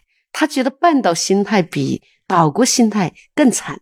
岛国心态，他虽然说自己很小，有时候他要不断的向别人学习，但他还可以灵活，他还可以找到自我。半岛心态就更麻烦，他又连接着大陆，要受大陆的控制，自主性呢又没有岛国那么强。但是其实也是一个小国家。他讲的这种心态，我觉得很有意思哈。其实朝鲜他虽然向中国学习，但是他有自己的独特审美。最早学习中国瓷器，而且学会的第一个就是朝鲜。你看，朝鲜在宋代它就有了高丽青瓷。高丽青瓷它虽然也是青瓷，但它的青瓷跟中国的青瓷是不一样的，它是翡翠，是不是啊？我们是粉青呐，是吧？梅子青呐，什么天青呢？它是翡翠之青，我觉得也很有自己特点。而且它的我也看过李朝的那种绘画，它也有青花瓷。但他的绘画都非常的简约高远，而且它也有点像这个磁州窑的那个黑地白花，呃，用化妆土，整个比较起来，它比较简约，比较质朴，可以说比日本的东西更质朴。那中国更不要说了，雕琢味最浓的是中国，所以我觉得柳宗悦可能就欣赏他那种非常质朴那种感觉，因为工业化以后，能够表达人内心那种质朴的那种情感东西。可能远离了我们，所以他就感觉这种东西是很珍贵的东西。我想应该是这样的。感谢方老师，这样一来我们就把近代的景德镇讲完了，包括景德镇的工业转型为什么没有完全成功，以及景德镇为什么连文化艺术上的影响力都给日本后来居上。这两方面呢，刚刚都做了介绍。所以节目最后的一部分，咱们聊一聊今天的景德镇。新都过成立以后，景德镇就进入了计划经济。主要给普通民众生产日常用的瓷器，像粉彩啊、斗彩啊、青花啊、釉里红啊这些高技术含量的作品，只有少数的瓷厂在他们的美术研究所里面非常小规模的生产，所以就导致了这段时间景德镇的传统技艺非常低迷。这个局面呢是要到改革开放发生变化，也就是节目开头说的传统民谣从八十年代末开始像雨后春笋一样的复兴。这边有个很有意思的事情，就是方老师他从九十年代就开始研究景德镇的这个民谣。当时费孝通先生曾经指导过他的研究。方老师说，想要研究历史上那种高端瓷器什么时候能够走进老百姓的生活。费先生当时就说，像我们中国人的生活水平一年是三千八百元，等到人均生活一万元的时候，高级的陶瓷就会生活化。我查了一下，中国人均可支配收入破万元是在二零零八年。其实也就是过去的十几年里面，景德镇那种过去达官贵人才能用的瓷器，开始走进了富裕中产的家庭。可见费先生这个判断是相当精准的。而中产家庭开始消费高端瓷器，这个是古代从来没有出现过的一个情况，势必也给景德镇的业态带来巨大的变化。所以接下来我们就请方老师介绍一下景德镇的新动向。其实呢，最早的时候呢，我研究景德镇呢，是因为呢，我以前以为。景德镇的风光不在了，它的最光彩的时候可能在明清的高峰，因为九十年代国家开始开放了，开放的时候我们的口号是要实现四个现代化，还有一个要国际化，所以要跟国际接轨。那么景德镇是最没有现代化、最不能跟国际接轨的一座城市，我呢就觉得呢，这座城市会不会被淹没在全球化的浪潮当中，会不会淹没在现代化的浪潮当中？所以我觉得这座城市开始在远离我而去。也许我小的时候熟悉的这座城市，以后就不复存在了，都被工业化所取代。这是我当时的想法。当时的想法，我又觉得景德镇人曾经在世界上建立那么大的辉煌，为全世界提供所有的奢侈陶瓷，而且积累下了那么多的知识，不光是他的工匠知识和技术，而且他的一套文化，一套社会组织方式。包括劳动方式、生产方式，都是一个宝库啊。但这种东西呢，在中国就很少有人记录，因为中国的历史是重道不重记，所以文人是不屑于记录工匠的生活的。所以景德镇虽然这么多年立在世界上，但是对于他的完整的记录很少，尤其对工匠的生活的完整的记录很少。所以呢，我当时觉得现代化以后把这些都掩盖掉了，就永远没人知道了。我当时抱着这样的想法，其实当时呢。我在中央工艺美术学院读博士，我读的是史论系，我就决定用我的一己之力把这些东西给记录下来，所以就开始找一些工匠做口述史。因为九十年代的很多的工匠都曾经在民国生活过，也在民国工作过，所以我找了当时的一些窑铺老板，还有一些不同行业的工匠，让他们告诉我他们的以前的行规、行话，包括行业知识。包括他的工匠技术，把这些东西给记录下来。因为对于文来讲，技术只是雕虫小技，工匠他们都是没有文化的人。那么对一些有文化的是不屑于他们的生活的，就是关注景德镇，也就关注我们今天讲的大师，关注像朱山八友之类的会画几笔画的人。但是底层的工匠是没人关注的，所以我就开始做这工作。后来我为什么学人类学呢？我这可能是天然的是站在弱者一边的人。因为我觉得这是弱势群体，我要为他们说话，要为他们直言。我就有一天看到一本人类学的书，现在全世界都集体的向这个西方转型，但是这种情况不会持久，因为不可能一个整个人类社会只有一种文化，未来一定是多元文化的存在，而且一定是多元文化的相互学习。所以他始终相信有一天西方人。向东方人学习，就像今天的东方人向西方人学习。哎呀，所以我觉得这个学问很好，它是一个非常平等的学问，对任何的文明是平等看待的。我就觉得我们对于任何阶层的文化也应该平等来看待，就是底层的工匠的文化跟我们上层的精英文化一样重要。今天你是弱者，明天说不定你是强者；今天你是边缘，说不定明天你是中心；今天你是强者。说不定哪一天你就落后了。所以的话呢，文化它是要平等对待的。人类学它是关心异文化的。所谓的异文化，就是跟自己不同的文化。尽管我生活在景德镇，景德镇工匠的文化跟我是不一样的阶层，所以相对于我来讲，他们是异文化。尽管我也在陶瓷大学读过书，但是我学的都是官方的术语，跟民间的术语是一套不同的知识体系的。所以我们要去理解他们，要进入他们的经验世界。我们要把我们自己的文化给平除，重新向他们学习。但是谁能做到？只有人类学才能做得到。所以呢，我就下决心学人类学。中央工艺美术学院毕业以后，我就到了北大，到了当时的北京大学社会学人类学研究所做博士后。然后我那个时候在景德镇收集了大量的景德镇的工匠的知识。我就说了，从他的行话、行业组织方式、技术，包括他的原料等等，我都收集了很多。我就把这些资料带到了北大。我希望在北大做博士后期间完成我这些工作。然后有了人类学的方法以后，我就知道了，我可以把这些不同的陶瓷知识的呃东西统合起来，就用了叫瓷文化丛。就是围绕着瓷发生的所有的一切的文化现象、技术现象，包括民俗现象。因为后来就发现，其实陶瓷生产它不是一个生产，它是一套文化体系，是一个文化模式。所以它这个文化模式里边，所有都有规定的，包括人的衣食住行。你过节的时候吃什么？你过年的时候吃什么？你怎么请工人？怎么辞退工人？在这之间呢，我写了一本书，叫《飘失的古镇》。因为我觉得这古镇已经不在了，所以是带着伤感写的。但是，当我到景德镇实地考察，你都知道，人类学它是要做田野考察的。当我到景德镇实地考察的时候，我就发现了一个新的现象，就跟今天现象联系在一起了。一个什么新的现象？一方面，景德镇在走向现代化；另一方面呢，景德镇又在复古。九十年代的时候，正是各个瓷厂啊面临转型的时候，很多工人下岗嘛。这个时候呢，在景德镇的周边的城乡交界处，出现了很多的仿古瓷作坊，而且这个仿古瓷作坊啊，我一看跟我记录的民国时期的作坊基本相似，大体相似。呃，夫妻老婆店，前店后厂，而且呢都是租的农民的房子，在当时的樊家井啊，什么老厂啊，哎，我觉得这很有意思，还凤凰山呢，我就觉得这到底为什么会复古？当了时尚呢，是当时改革开放以后就有了国际市场。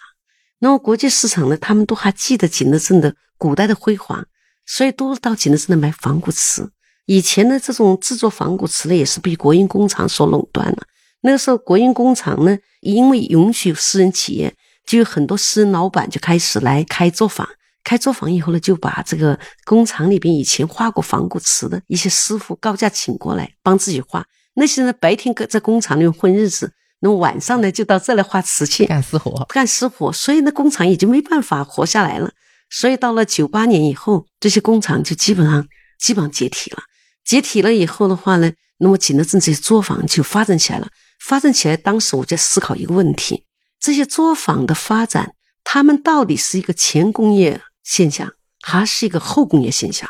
我认为它绝对不会是前工业现象。因为历史它不会往回走的，它肯定是往前走。但是往前走的时候呢，给你呈现的现象呢，可能有的时候好像在复古。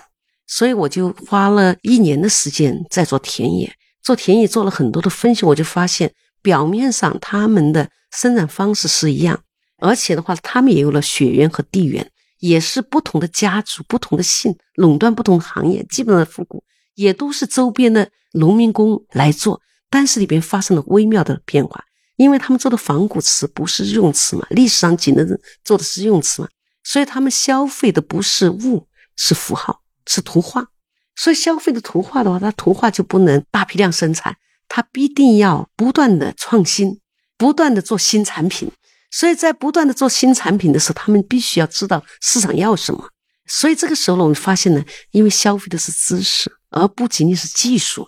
所以有很多以前呢做作坊的话呢，肯定爸爸是一家之主，但是现在反过来了，有时候儿子是一家之主，爸爸反而是打工的人，因为儿子他有知识，他知道掌握市场，所以我就从这里就发现了，可能是一个后工业现象呢，在景德镇的前期萌芽，其实那个时候还收藏风也出来了。有些收藏实际上是就在景德镇仿制的，对，所以的话呢，为了仿制的非常真，他们会拿好多画册来照着仿，甚至据说有从故宫博物院呐，或者从海外的博物院呐，哎，弄真品过来仿。这样的仿呢，也有个好处，恢复传统，把传统上的技艺重新恢复，再恢复上再创新。所以我认为呢，这样的仿古瓷就是个练兵场，为景德镇的未来的发展。打下基础，因为我在写我的博士论文的时候，我就认为人类未来可能会一场手工业的复兴，智能化发展以后，那么人干嘛？所以这个手工业它不光是一种手艺，它是一套文化体系，是人的情感的连接。我知道，呃，有人对仿古瓷是有点偏见的，他们会觉得，要是喜欢你直接买老的东西不就行了，干嘛要仿呢？这是现代人的看法。其实仿古瓷对于景德镇特别重要。前面我们就讲。民国时候开始，景德镇在国际竞争上全面落后，当时就是靠仿古瓷奶活的。改革开放以后更是这样。我给大家几个数据：九十年代的时候，景德镇的技术人员工资是五十块钱一个月，但是当时卖给香港、澳门、台湾还有日本、新加坡的这个仿古瓷，一个成色瓷器能卖好几千，精品的话就上万。所以除了技术传承，仿古瓷也给景德镇的复兴提供了第一桶金。但是我们要说景德镇的城市复兴，它肯定不能简单的依靠仿古。仿古瓷它是不可能支撑一个城市，因为市场毕竟有限。如果他想让这座城市充满生机，能够得到新的发展，他一定是有年轻人的加入，年轻劳动力的加入。如果它是一场知识社会的产物的话呢，一定是有知识的年轻人的加入。所以我当时我就写了，也许这就是景德镇的未来。我相信景德镇会有这么一天，这是我的博硕出站。后来出站以后到景德镇工作，就像你讲，零八年这个又是个转折。当时我接到一个任务，就是做西部人文资源的研究，一个国家重大课题。所以我在西部做了八年的考察。等我零八年回到景德镇的时候，我发现景德镇发生了巨大的变化。这个时候呢，就开始有了很多的年轻人来到了景德镇。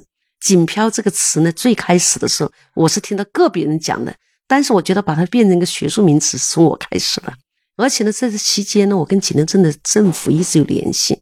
你像景德镇以前的姚亚平，他以前在景德镇当过书记，他是应该是零四年在景德镇当书记的，他就读了我的书，他觉得这个景德镇的未来对很重要，所以他当时让景德镇政府的官员人手一本我的书，所以当时我不断的接到电话要买我的书。后来呢，到了呃一零年左右吧，景德镇有一个书记叫做这个刘昌林，他到了景德镇，他也关心我书上写的这个现象，景德镇的未来的发展的现象，所以呢，他带了景德镇的所有的跟文化有关系的中层干部到我家讨论。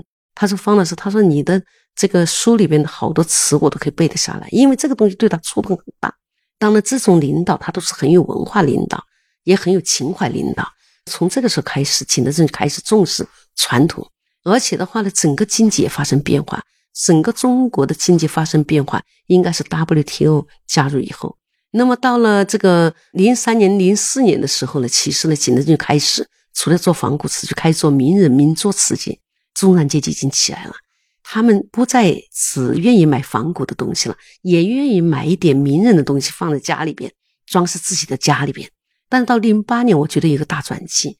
为什么一个大转机？一个是当时的嘉德开始拍卖现代瓷器，然后让大家关注到景德镇那些大师的瓷器都拍得很贵。另外一个呢，就是，呃，我还在这里讲哈，景德镇乐天陶社，我觉得他还是做了很大的贡献。乐天陶社的老板呢叫曾毅，香港人，他在景德镇建立乐天陶社，为外国人提供驻场，所以就很多的外国人到这来驻场创作。当然，还有一个人也是不可忽视的，就是李建生。他更早了，他九十年代末，他建了一个三宝陶艺村，也是让一些外国人到景德镇来做驻场陶艺家。当然，他那个地方远了一点，所以的话呢，呃，这个来的人可能没有正义这么多。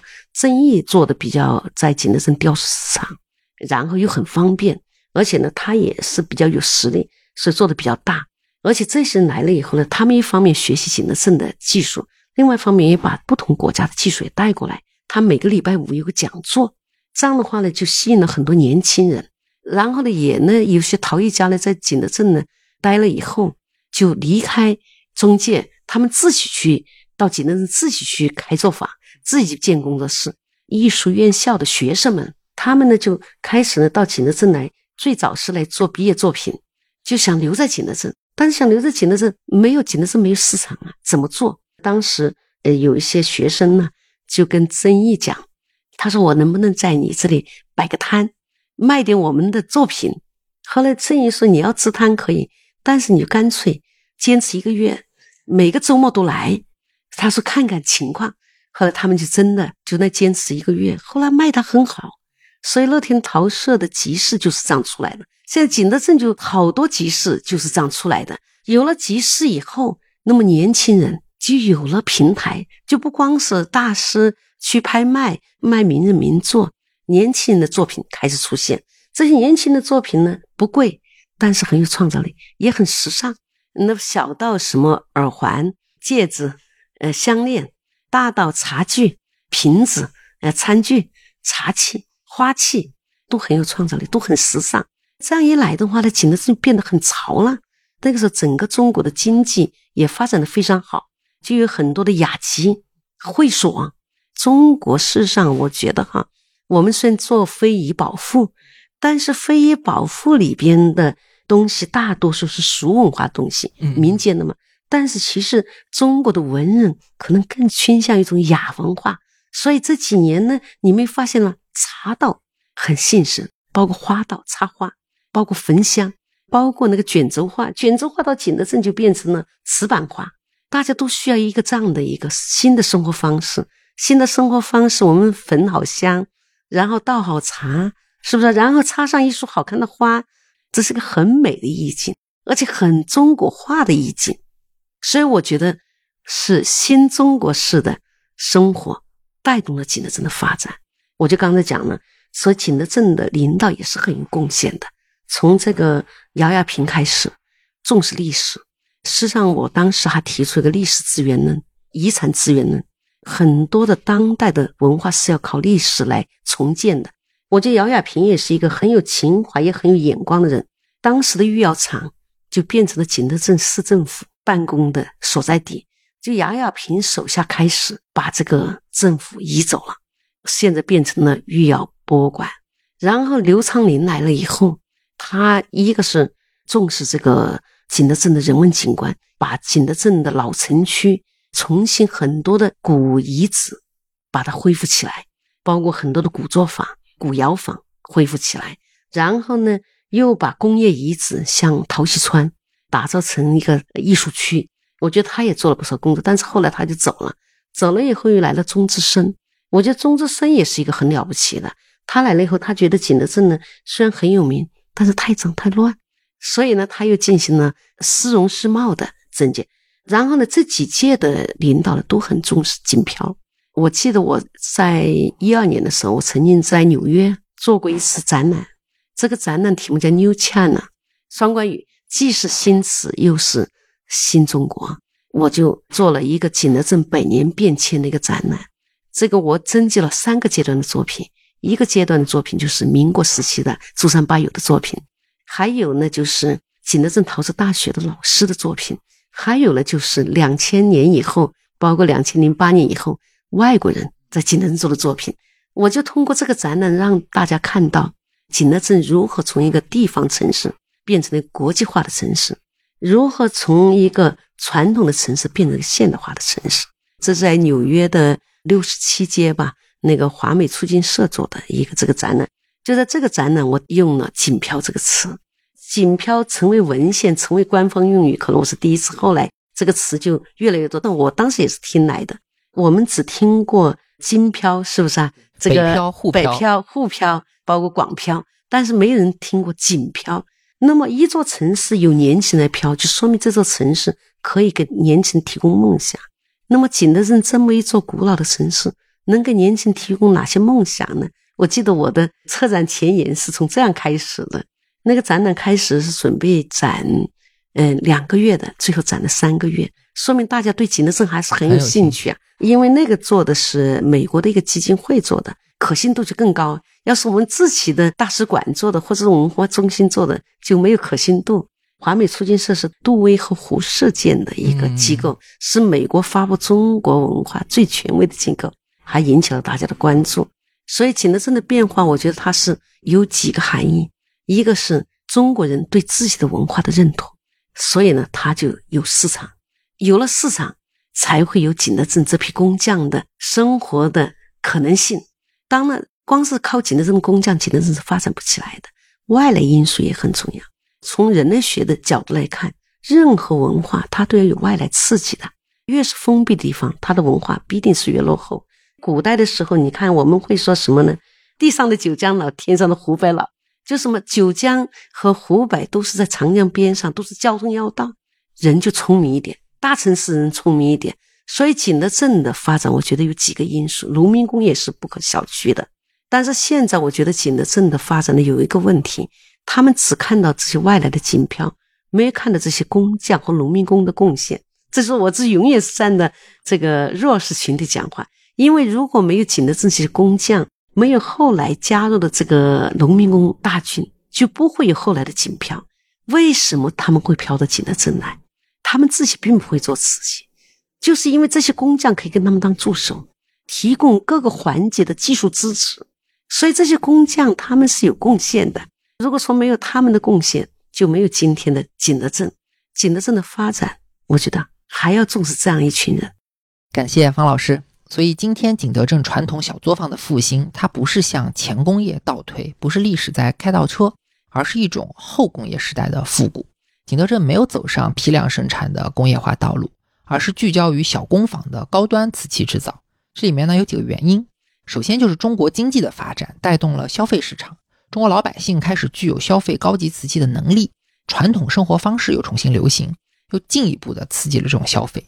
这个是造成景德镇今天业态最大的前提。第二点就说今天的文化环境已经能够给予陶瓷作者一个艺术家的身份。所以，越来越多的全国乃至于全世界的艺术家都跑到景德镇去建自己的工坊，就形成一个聚集效应，形成一种文化上的话语权。所以现代瓷器在拍卖市场也有非常好的表现。第三呢，景德镇除了吸引艺术家，它也吸收大量的具有创造力的年轻人来成为景漂，就给景德镇输入了源源不断的新鲜血液。虽然景漂是一个新词，但我觉得它也是一种历史的回声。过去一千年里，有无数的世界各地的人跑到景德镇来学习工作，而历史上的景德镇呢，同样也极大的从这些外来人口中受益。那最后，当然，景德镇历届政府的建设也是比较成功的，所以各种因素综合在一起，景德镇就形成了这么一个以小工坊和小工作室来驱动，以生产高级瓷器为主的环境。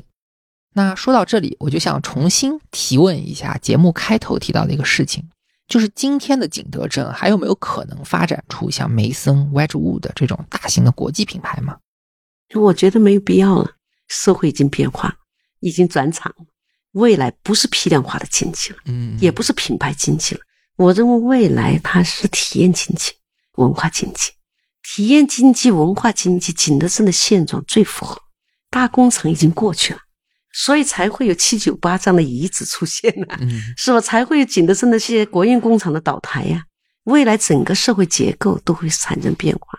工业化的社会结构呢，是规模化的、集中化的、统一化的。标准化的，但是未来的社会结构可能是扁平化的、分散式的、多元式的。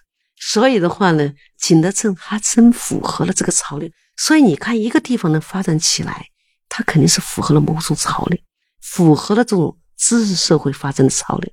我甚至认为，未来的社会可能是剧场社会，还不是知识社会。因为景德镇现在我就发现了，疫情以后又发生了巨大的变化。这就跟互联网结合起来了。我去考察，我就发现这个疫情并没有给他们带来多大的威胁，有些还反而发展起来了。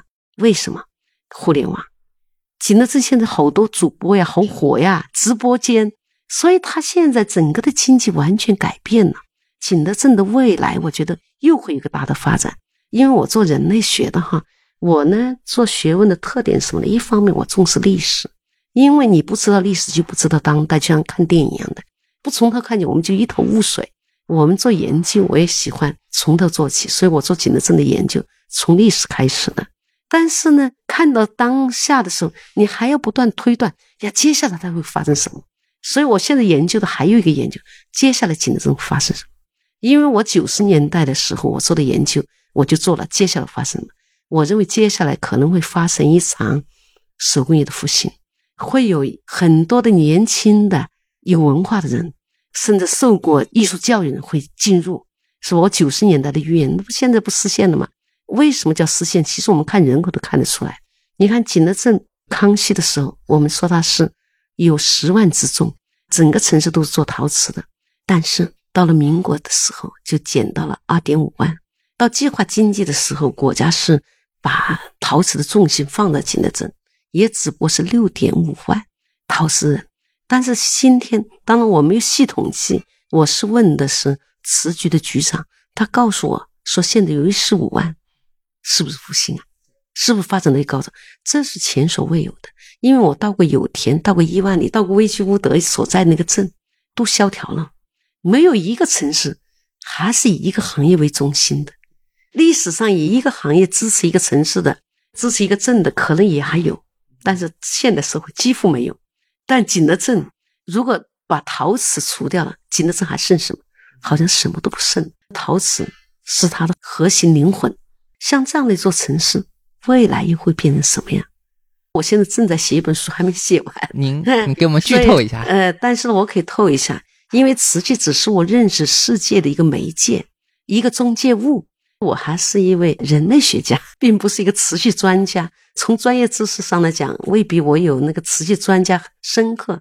但是我是把它放在一个文化的网络空间来认识的，所以我的认识可能是更宏观的，仅仅是为了了解景德镇。我也是把景德镇当做一个什么呢？就像我们要了解你的身体状况，可能会在你身上做一个活检，一个切片，然后通过这个切片和活检。然后透视全局，对我觉得景德镇是一个非常有意思的地方。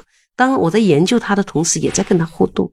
包括跟景德镇的政府的互动。我觉得我的书多少也影响了一些景德镇人，而且呢，我的书我想呢，把它变成一面镜子，让景德镇人在这面镜子里面照见自己，一起去琢磨景德镇的未来。未来它不是既定的，是建构的。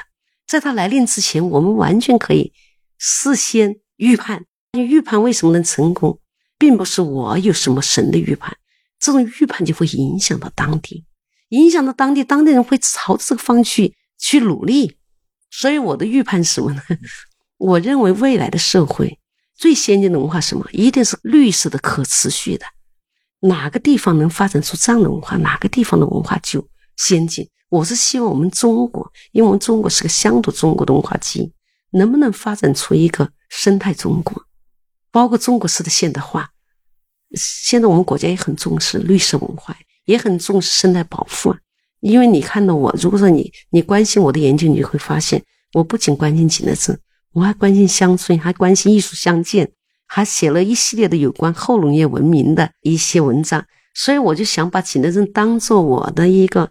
城乡互动的一个后农业文明的一个景象，这样的一个景象，什么景象呢？我就会觉得景德镇未来有可能又会回到宋元时期的景德镇。宋元时期景德镇是一个不是一个生产地，是一个集散地，就是卖瓷的地方。对，等于商业交易处。我认为未来的景德镇有可能又会回到那个时期，他的很多的作坊完全可以在四周的乡村里边去做。乡村很多农民的房子都空了，那空的房子能不能便宜给这些工匠改造成工坊？哎，对呀，其实已经出现了，已经有很多的个人作坊、年轻的作坊都往郊区开。其实现在很方便，都有车子，不像以前说运输也很方便。现在物流很方便，卖东西也未必要到城来卖，你在网络上卖就行了。然后景德镇城区它成为一个商业空间，关键是体验空间。今后就体验经济，因为你想买东西都很容易，到淘宝网上买，你都可以不去店里边，去店里边干嘛？去体验。我现在手上写的一本书叫做《从传统的回归到艺术之城的建构》，我觉得体验的地方一定是很美的地方。所以，能不能把景德镇变成一座艺术之城？其实现在已经有这种趋势了。现在景德镇变得很美了，变得很漂亮了。人们到这来，并不是为了买瓷器来了。为了体验中国的陶瓷文化来了，为了体验这种新的生活方式来了。我去采访过一些直播间，我就很有感触。就是一个叫弄子里的直播间，我去看了。这哟，他那个直播间很漂亮，而且的话，他卖东西，他怎么卖？他不是只卖瓷器，他连家具一起卖，所有的东西都一起卖。那个桌子、茶几也可以卖，里边的花插，然后唐缸，说茶具。这就是一套生活方式啊！中国人的情感靠什么来理解？因为我现在还是筑牢中华民族共同体这个基地的一个首席专家，所以我我也在研究一个问题：中国人的情感认同在什么地方？怎么才能把中国人的情感牢牢的聚集在一起？我觉得生活方式的认同也很重要啊！政治口号其实不容易，大家很少人关心，但是你说那种美的东西，大家都是可以欣赏的。所以的话呢，我觉得中国的未来的文化复兴在于它的传统的生活方式的复兴。一个社会转型，它肯定有场文艺复兴，说不定景德镇可以成为一个文艺复兴之城。它完全可以艺术化，它完全可以变成一个时尚之都。以前的时尚之都是工业产品的时尚之都，未来的时尚之都能不能成为手工业产品的时尚之都？现在景德镇已经有这种趋势了。它现在不光是有陶瓷、手工陶瓷。他现在的漆器、木器、竹器都往那里集中了。未来的乡村可能要走向什么呢？它不光是农业，它应该是农工相辅。所以我觉得国家的乡村振兴，它要是没有工业，它就振兴不了。我想到未来的工业、乡村的手工业、乡村的文化产业这些东西，说不定可以通过济南人带动佛梁周边的产业链。我觉得这个可能才是一个。很有意思的事情，未必要把乡村城镇化，乡村还是保存乡村。现在我最反对的就是乡村城镇化、同质化、同质化，而且大家提出什么城乡一体，我觉得最不要的就是城乡一体。乡村就是乡村，人类的未来如果都变成了城市，就很可怕了。地球村我们是可以接受的，地球城我们是不能接受的，因为地球城就意味着所有的地方全硬化了，全水泥化了，人还能生活吗？所以我们要来一场重新乡村化、重新自然化。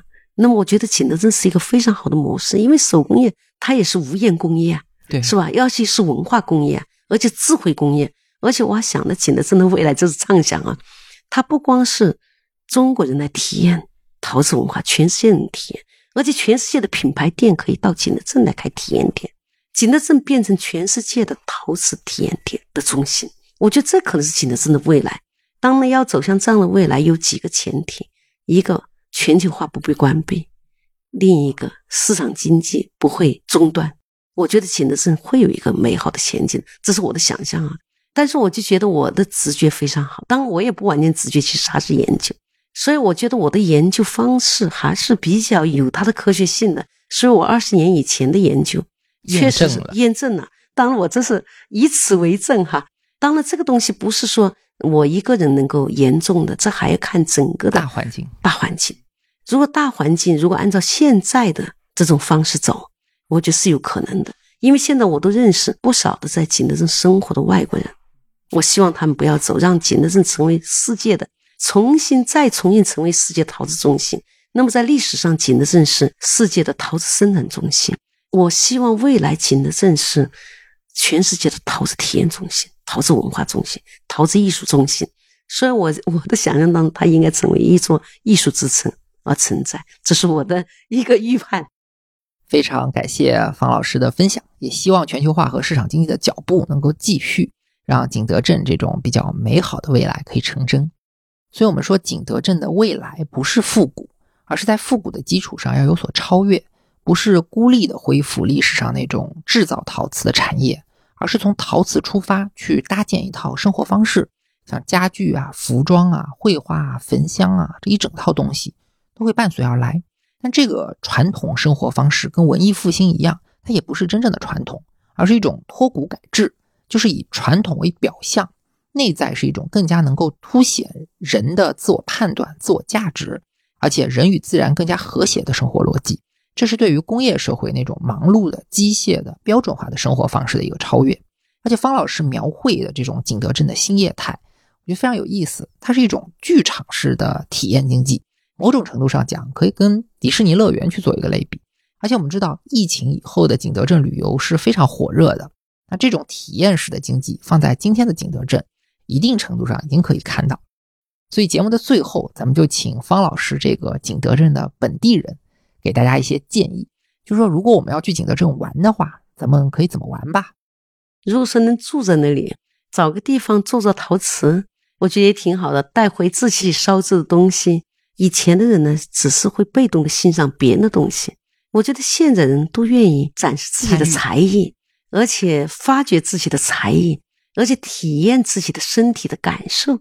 所以我觉得景德镇去呢，其实买瓷器大可不必去景德镇。要是你要想去景德镇体验陶瓷，我觉得有些地方是好去处。你像那个景德镇有一个陶艺街，白天呢都是有人看店，晚上店主才来。店主好多都是自己做陶人，然后来的时候他就会跟朋友一起喝茶，所以呢晚上可以到那去喝茶。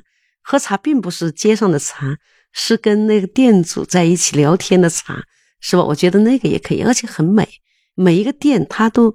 就跟以前的瓷器店不一样了，以前的瓷器店就卖瓷器了，现在瓷器店真是体验店，它有很美的装饰，这种风雅，实际上也可以受点这样的熏陶，这是可以去喝茶的地方，吃的东西也很好吃。嗯，因为我写过一本《飘失的古镇》，在《飘失的古镇》里边，我就是回忆了我小的时候吃的东西。景德镇呢，因为它自古以来是鱼米之乡，所以米的东西做的特别好，饺子吧，哎，用米的。皮来做的饺子，我觉得挺好吃。小，因为它做不大，因为它年纪没那么大嘛，但是很好吃。还有一个碱水粑，用那烧的草木灰，哎，做的碱水，然后和着米面做成的碱水粑，切成碎片来做的。然后景德镇的凉粉，凉拌粉，凉拌米粉，拌的很辣。嗯，景德镇凉拌米粉也是很好吃，早点。哎，那这个小吃也是很好吃的。还有景德镇的粉蒸肉，景德镇因为以前陶工很穷啊。粉蒸肉可能是他们最好的呃吃的东西，一般你要得罪了谁，你要跟别人赔礼道歉，就要请别人吃个粉蒸肉。粉蒸肉，然后呢，这个工匠呢，以前呢又没有车，呃，因为瓷器你不能车子弄嘛，所以他都是人来挑。挑的时候你不小心，你要把他的坯碰破了，你不但要赔钱，你还要请他吃一顿粉蒸肉。所以那个粉蒸肉是礼节性的一个，对对，然后也是大家很向往吃嘛，以前也很穷嘛，也吃不起嘛，这样的机会就吃个粉蒸肉。所以正是因为如此，所以景德镇的粉蒸肉，我觉得是做的很好吃的。还一个就是肉饼汤，就是把肉宰成肉末，然后上锅上去蒸，然后里面打个鸡蛋，那个也是很好吃。看得我这个人挺好吃的。哦，种草了，种草了。为景德镇，因为我我写的景德镇民谣里边有景德镇的菜谱的。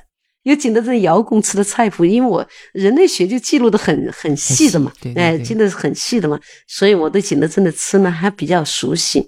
住的地方呢，我经常住的地方呢，我就住在陶溪川。为什么呢？因为它那个，呃，星期天那晚上都有夜市，是吧？走出来就可以买东西，是吧？而且陶溪川里边也很美，经常住的地方。还有一个可以去的地方就是三宝聚落，哎，那里边也很美，有不少的画廊。到了城区，那就是景德镇的御窑博物馆。御窑博物馆里边的建筑，而且那周边都有很多东西可看，而且还有古窑房、古作坊，那些地方也是可以去的。呃，景德镇那些里弄也是可以去走一走的。嗯，但是很可惜，那江边就不再好看了。以前的江边是很好看的，但现在修了那个堤以后，那个江水好像流动也少了，水也没那么清了，都发绿了。然后江边的那种很自然的那种渣饼啊堆成的东西，现在看不到了。我觉得这些地方都可以看看。还有景德镇三宝，嗯 里边的三三宝里边也发展出来了。以前呢，这个地方是景德镇生产吃食的地方，现在也成为一个景区了。嗯，所以景德镇好看的地方还是很多的。感谢方老师的介绍，希望这些信息在大家下次去景德镇的时候可以用到。王老师刚刚提到陶溪川，其实我们看景德镇，它除了手工业以外，人与自然的关系是一个很大的看点。因为现代人如果去想象这样一座古代工业城市，脑子里浮现的可能是那种被开采的寸草不生的山体，或被垃圾污染的荒原。但历史上呢，留下了很多诗文，在古人的眼里，景德镇是充满了秀美的自然和诗意的山水。直到今天，如果我们登上旁边的珠山，环顾四周，看到的也是郁郁葱葱的山脉和波光粼粼的长江。这是因为自古以来，景德镇人没有把自然看作掠夺的对象，而是当做一种尊重和崇拜的主体。不管是瓷窑的这个地址的选择、原材料的开采、瓷器的生产制造，还是垃圾的这个处理，它都会涉及到大量的风水、堪舆、祭祀、礼俗这些看上去很玄妙的行为，背后有很多保护自然环境的观念贯彻其中。而且景德镇的一些设计是相当巧妙的，比如节目最开头我们说到的法国传教士殷洪绪，他就记录了景德镇人怎么把瓷器的废料用来做城墙、地基这些建筑材料，垫高城市，建设排水的系统，不但解决了垃圾的问题，还降低了洪灾的风险。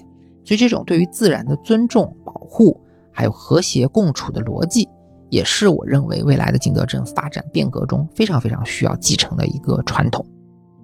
那好的。这样一来，我们就以景德镇瓷器产业的兴盛、衰败和复兴为线索，给大家简单介绍了这座城市一千年来的历史。那节目的最后，再次感谢方老师的精彩讲述，也感谢听众朋友们的收听。我们下次再见。那谢谢今天主持人对我的访谈，谢谢大家的聆听，再见。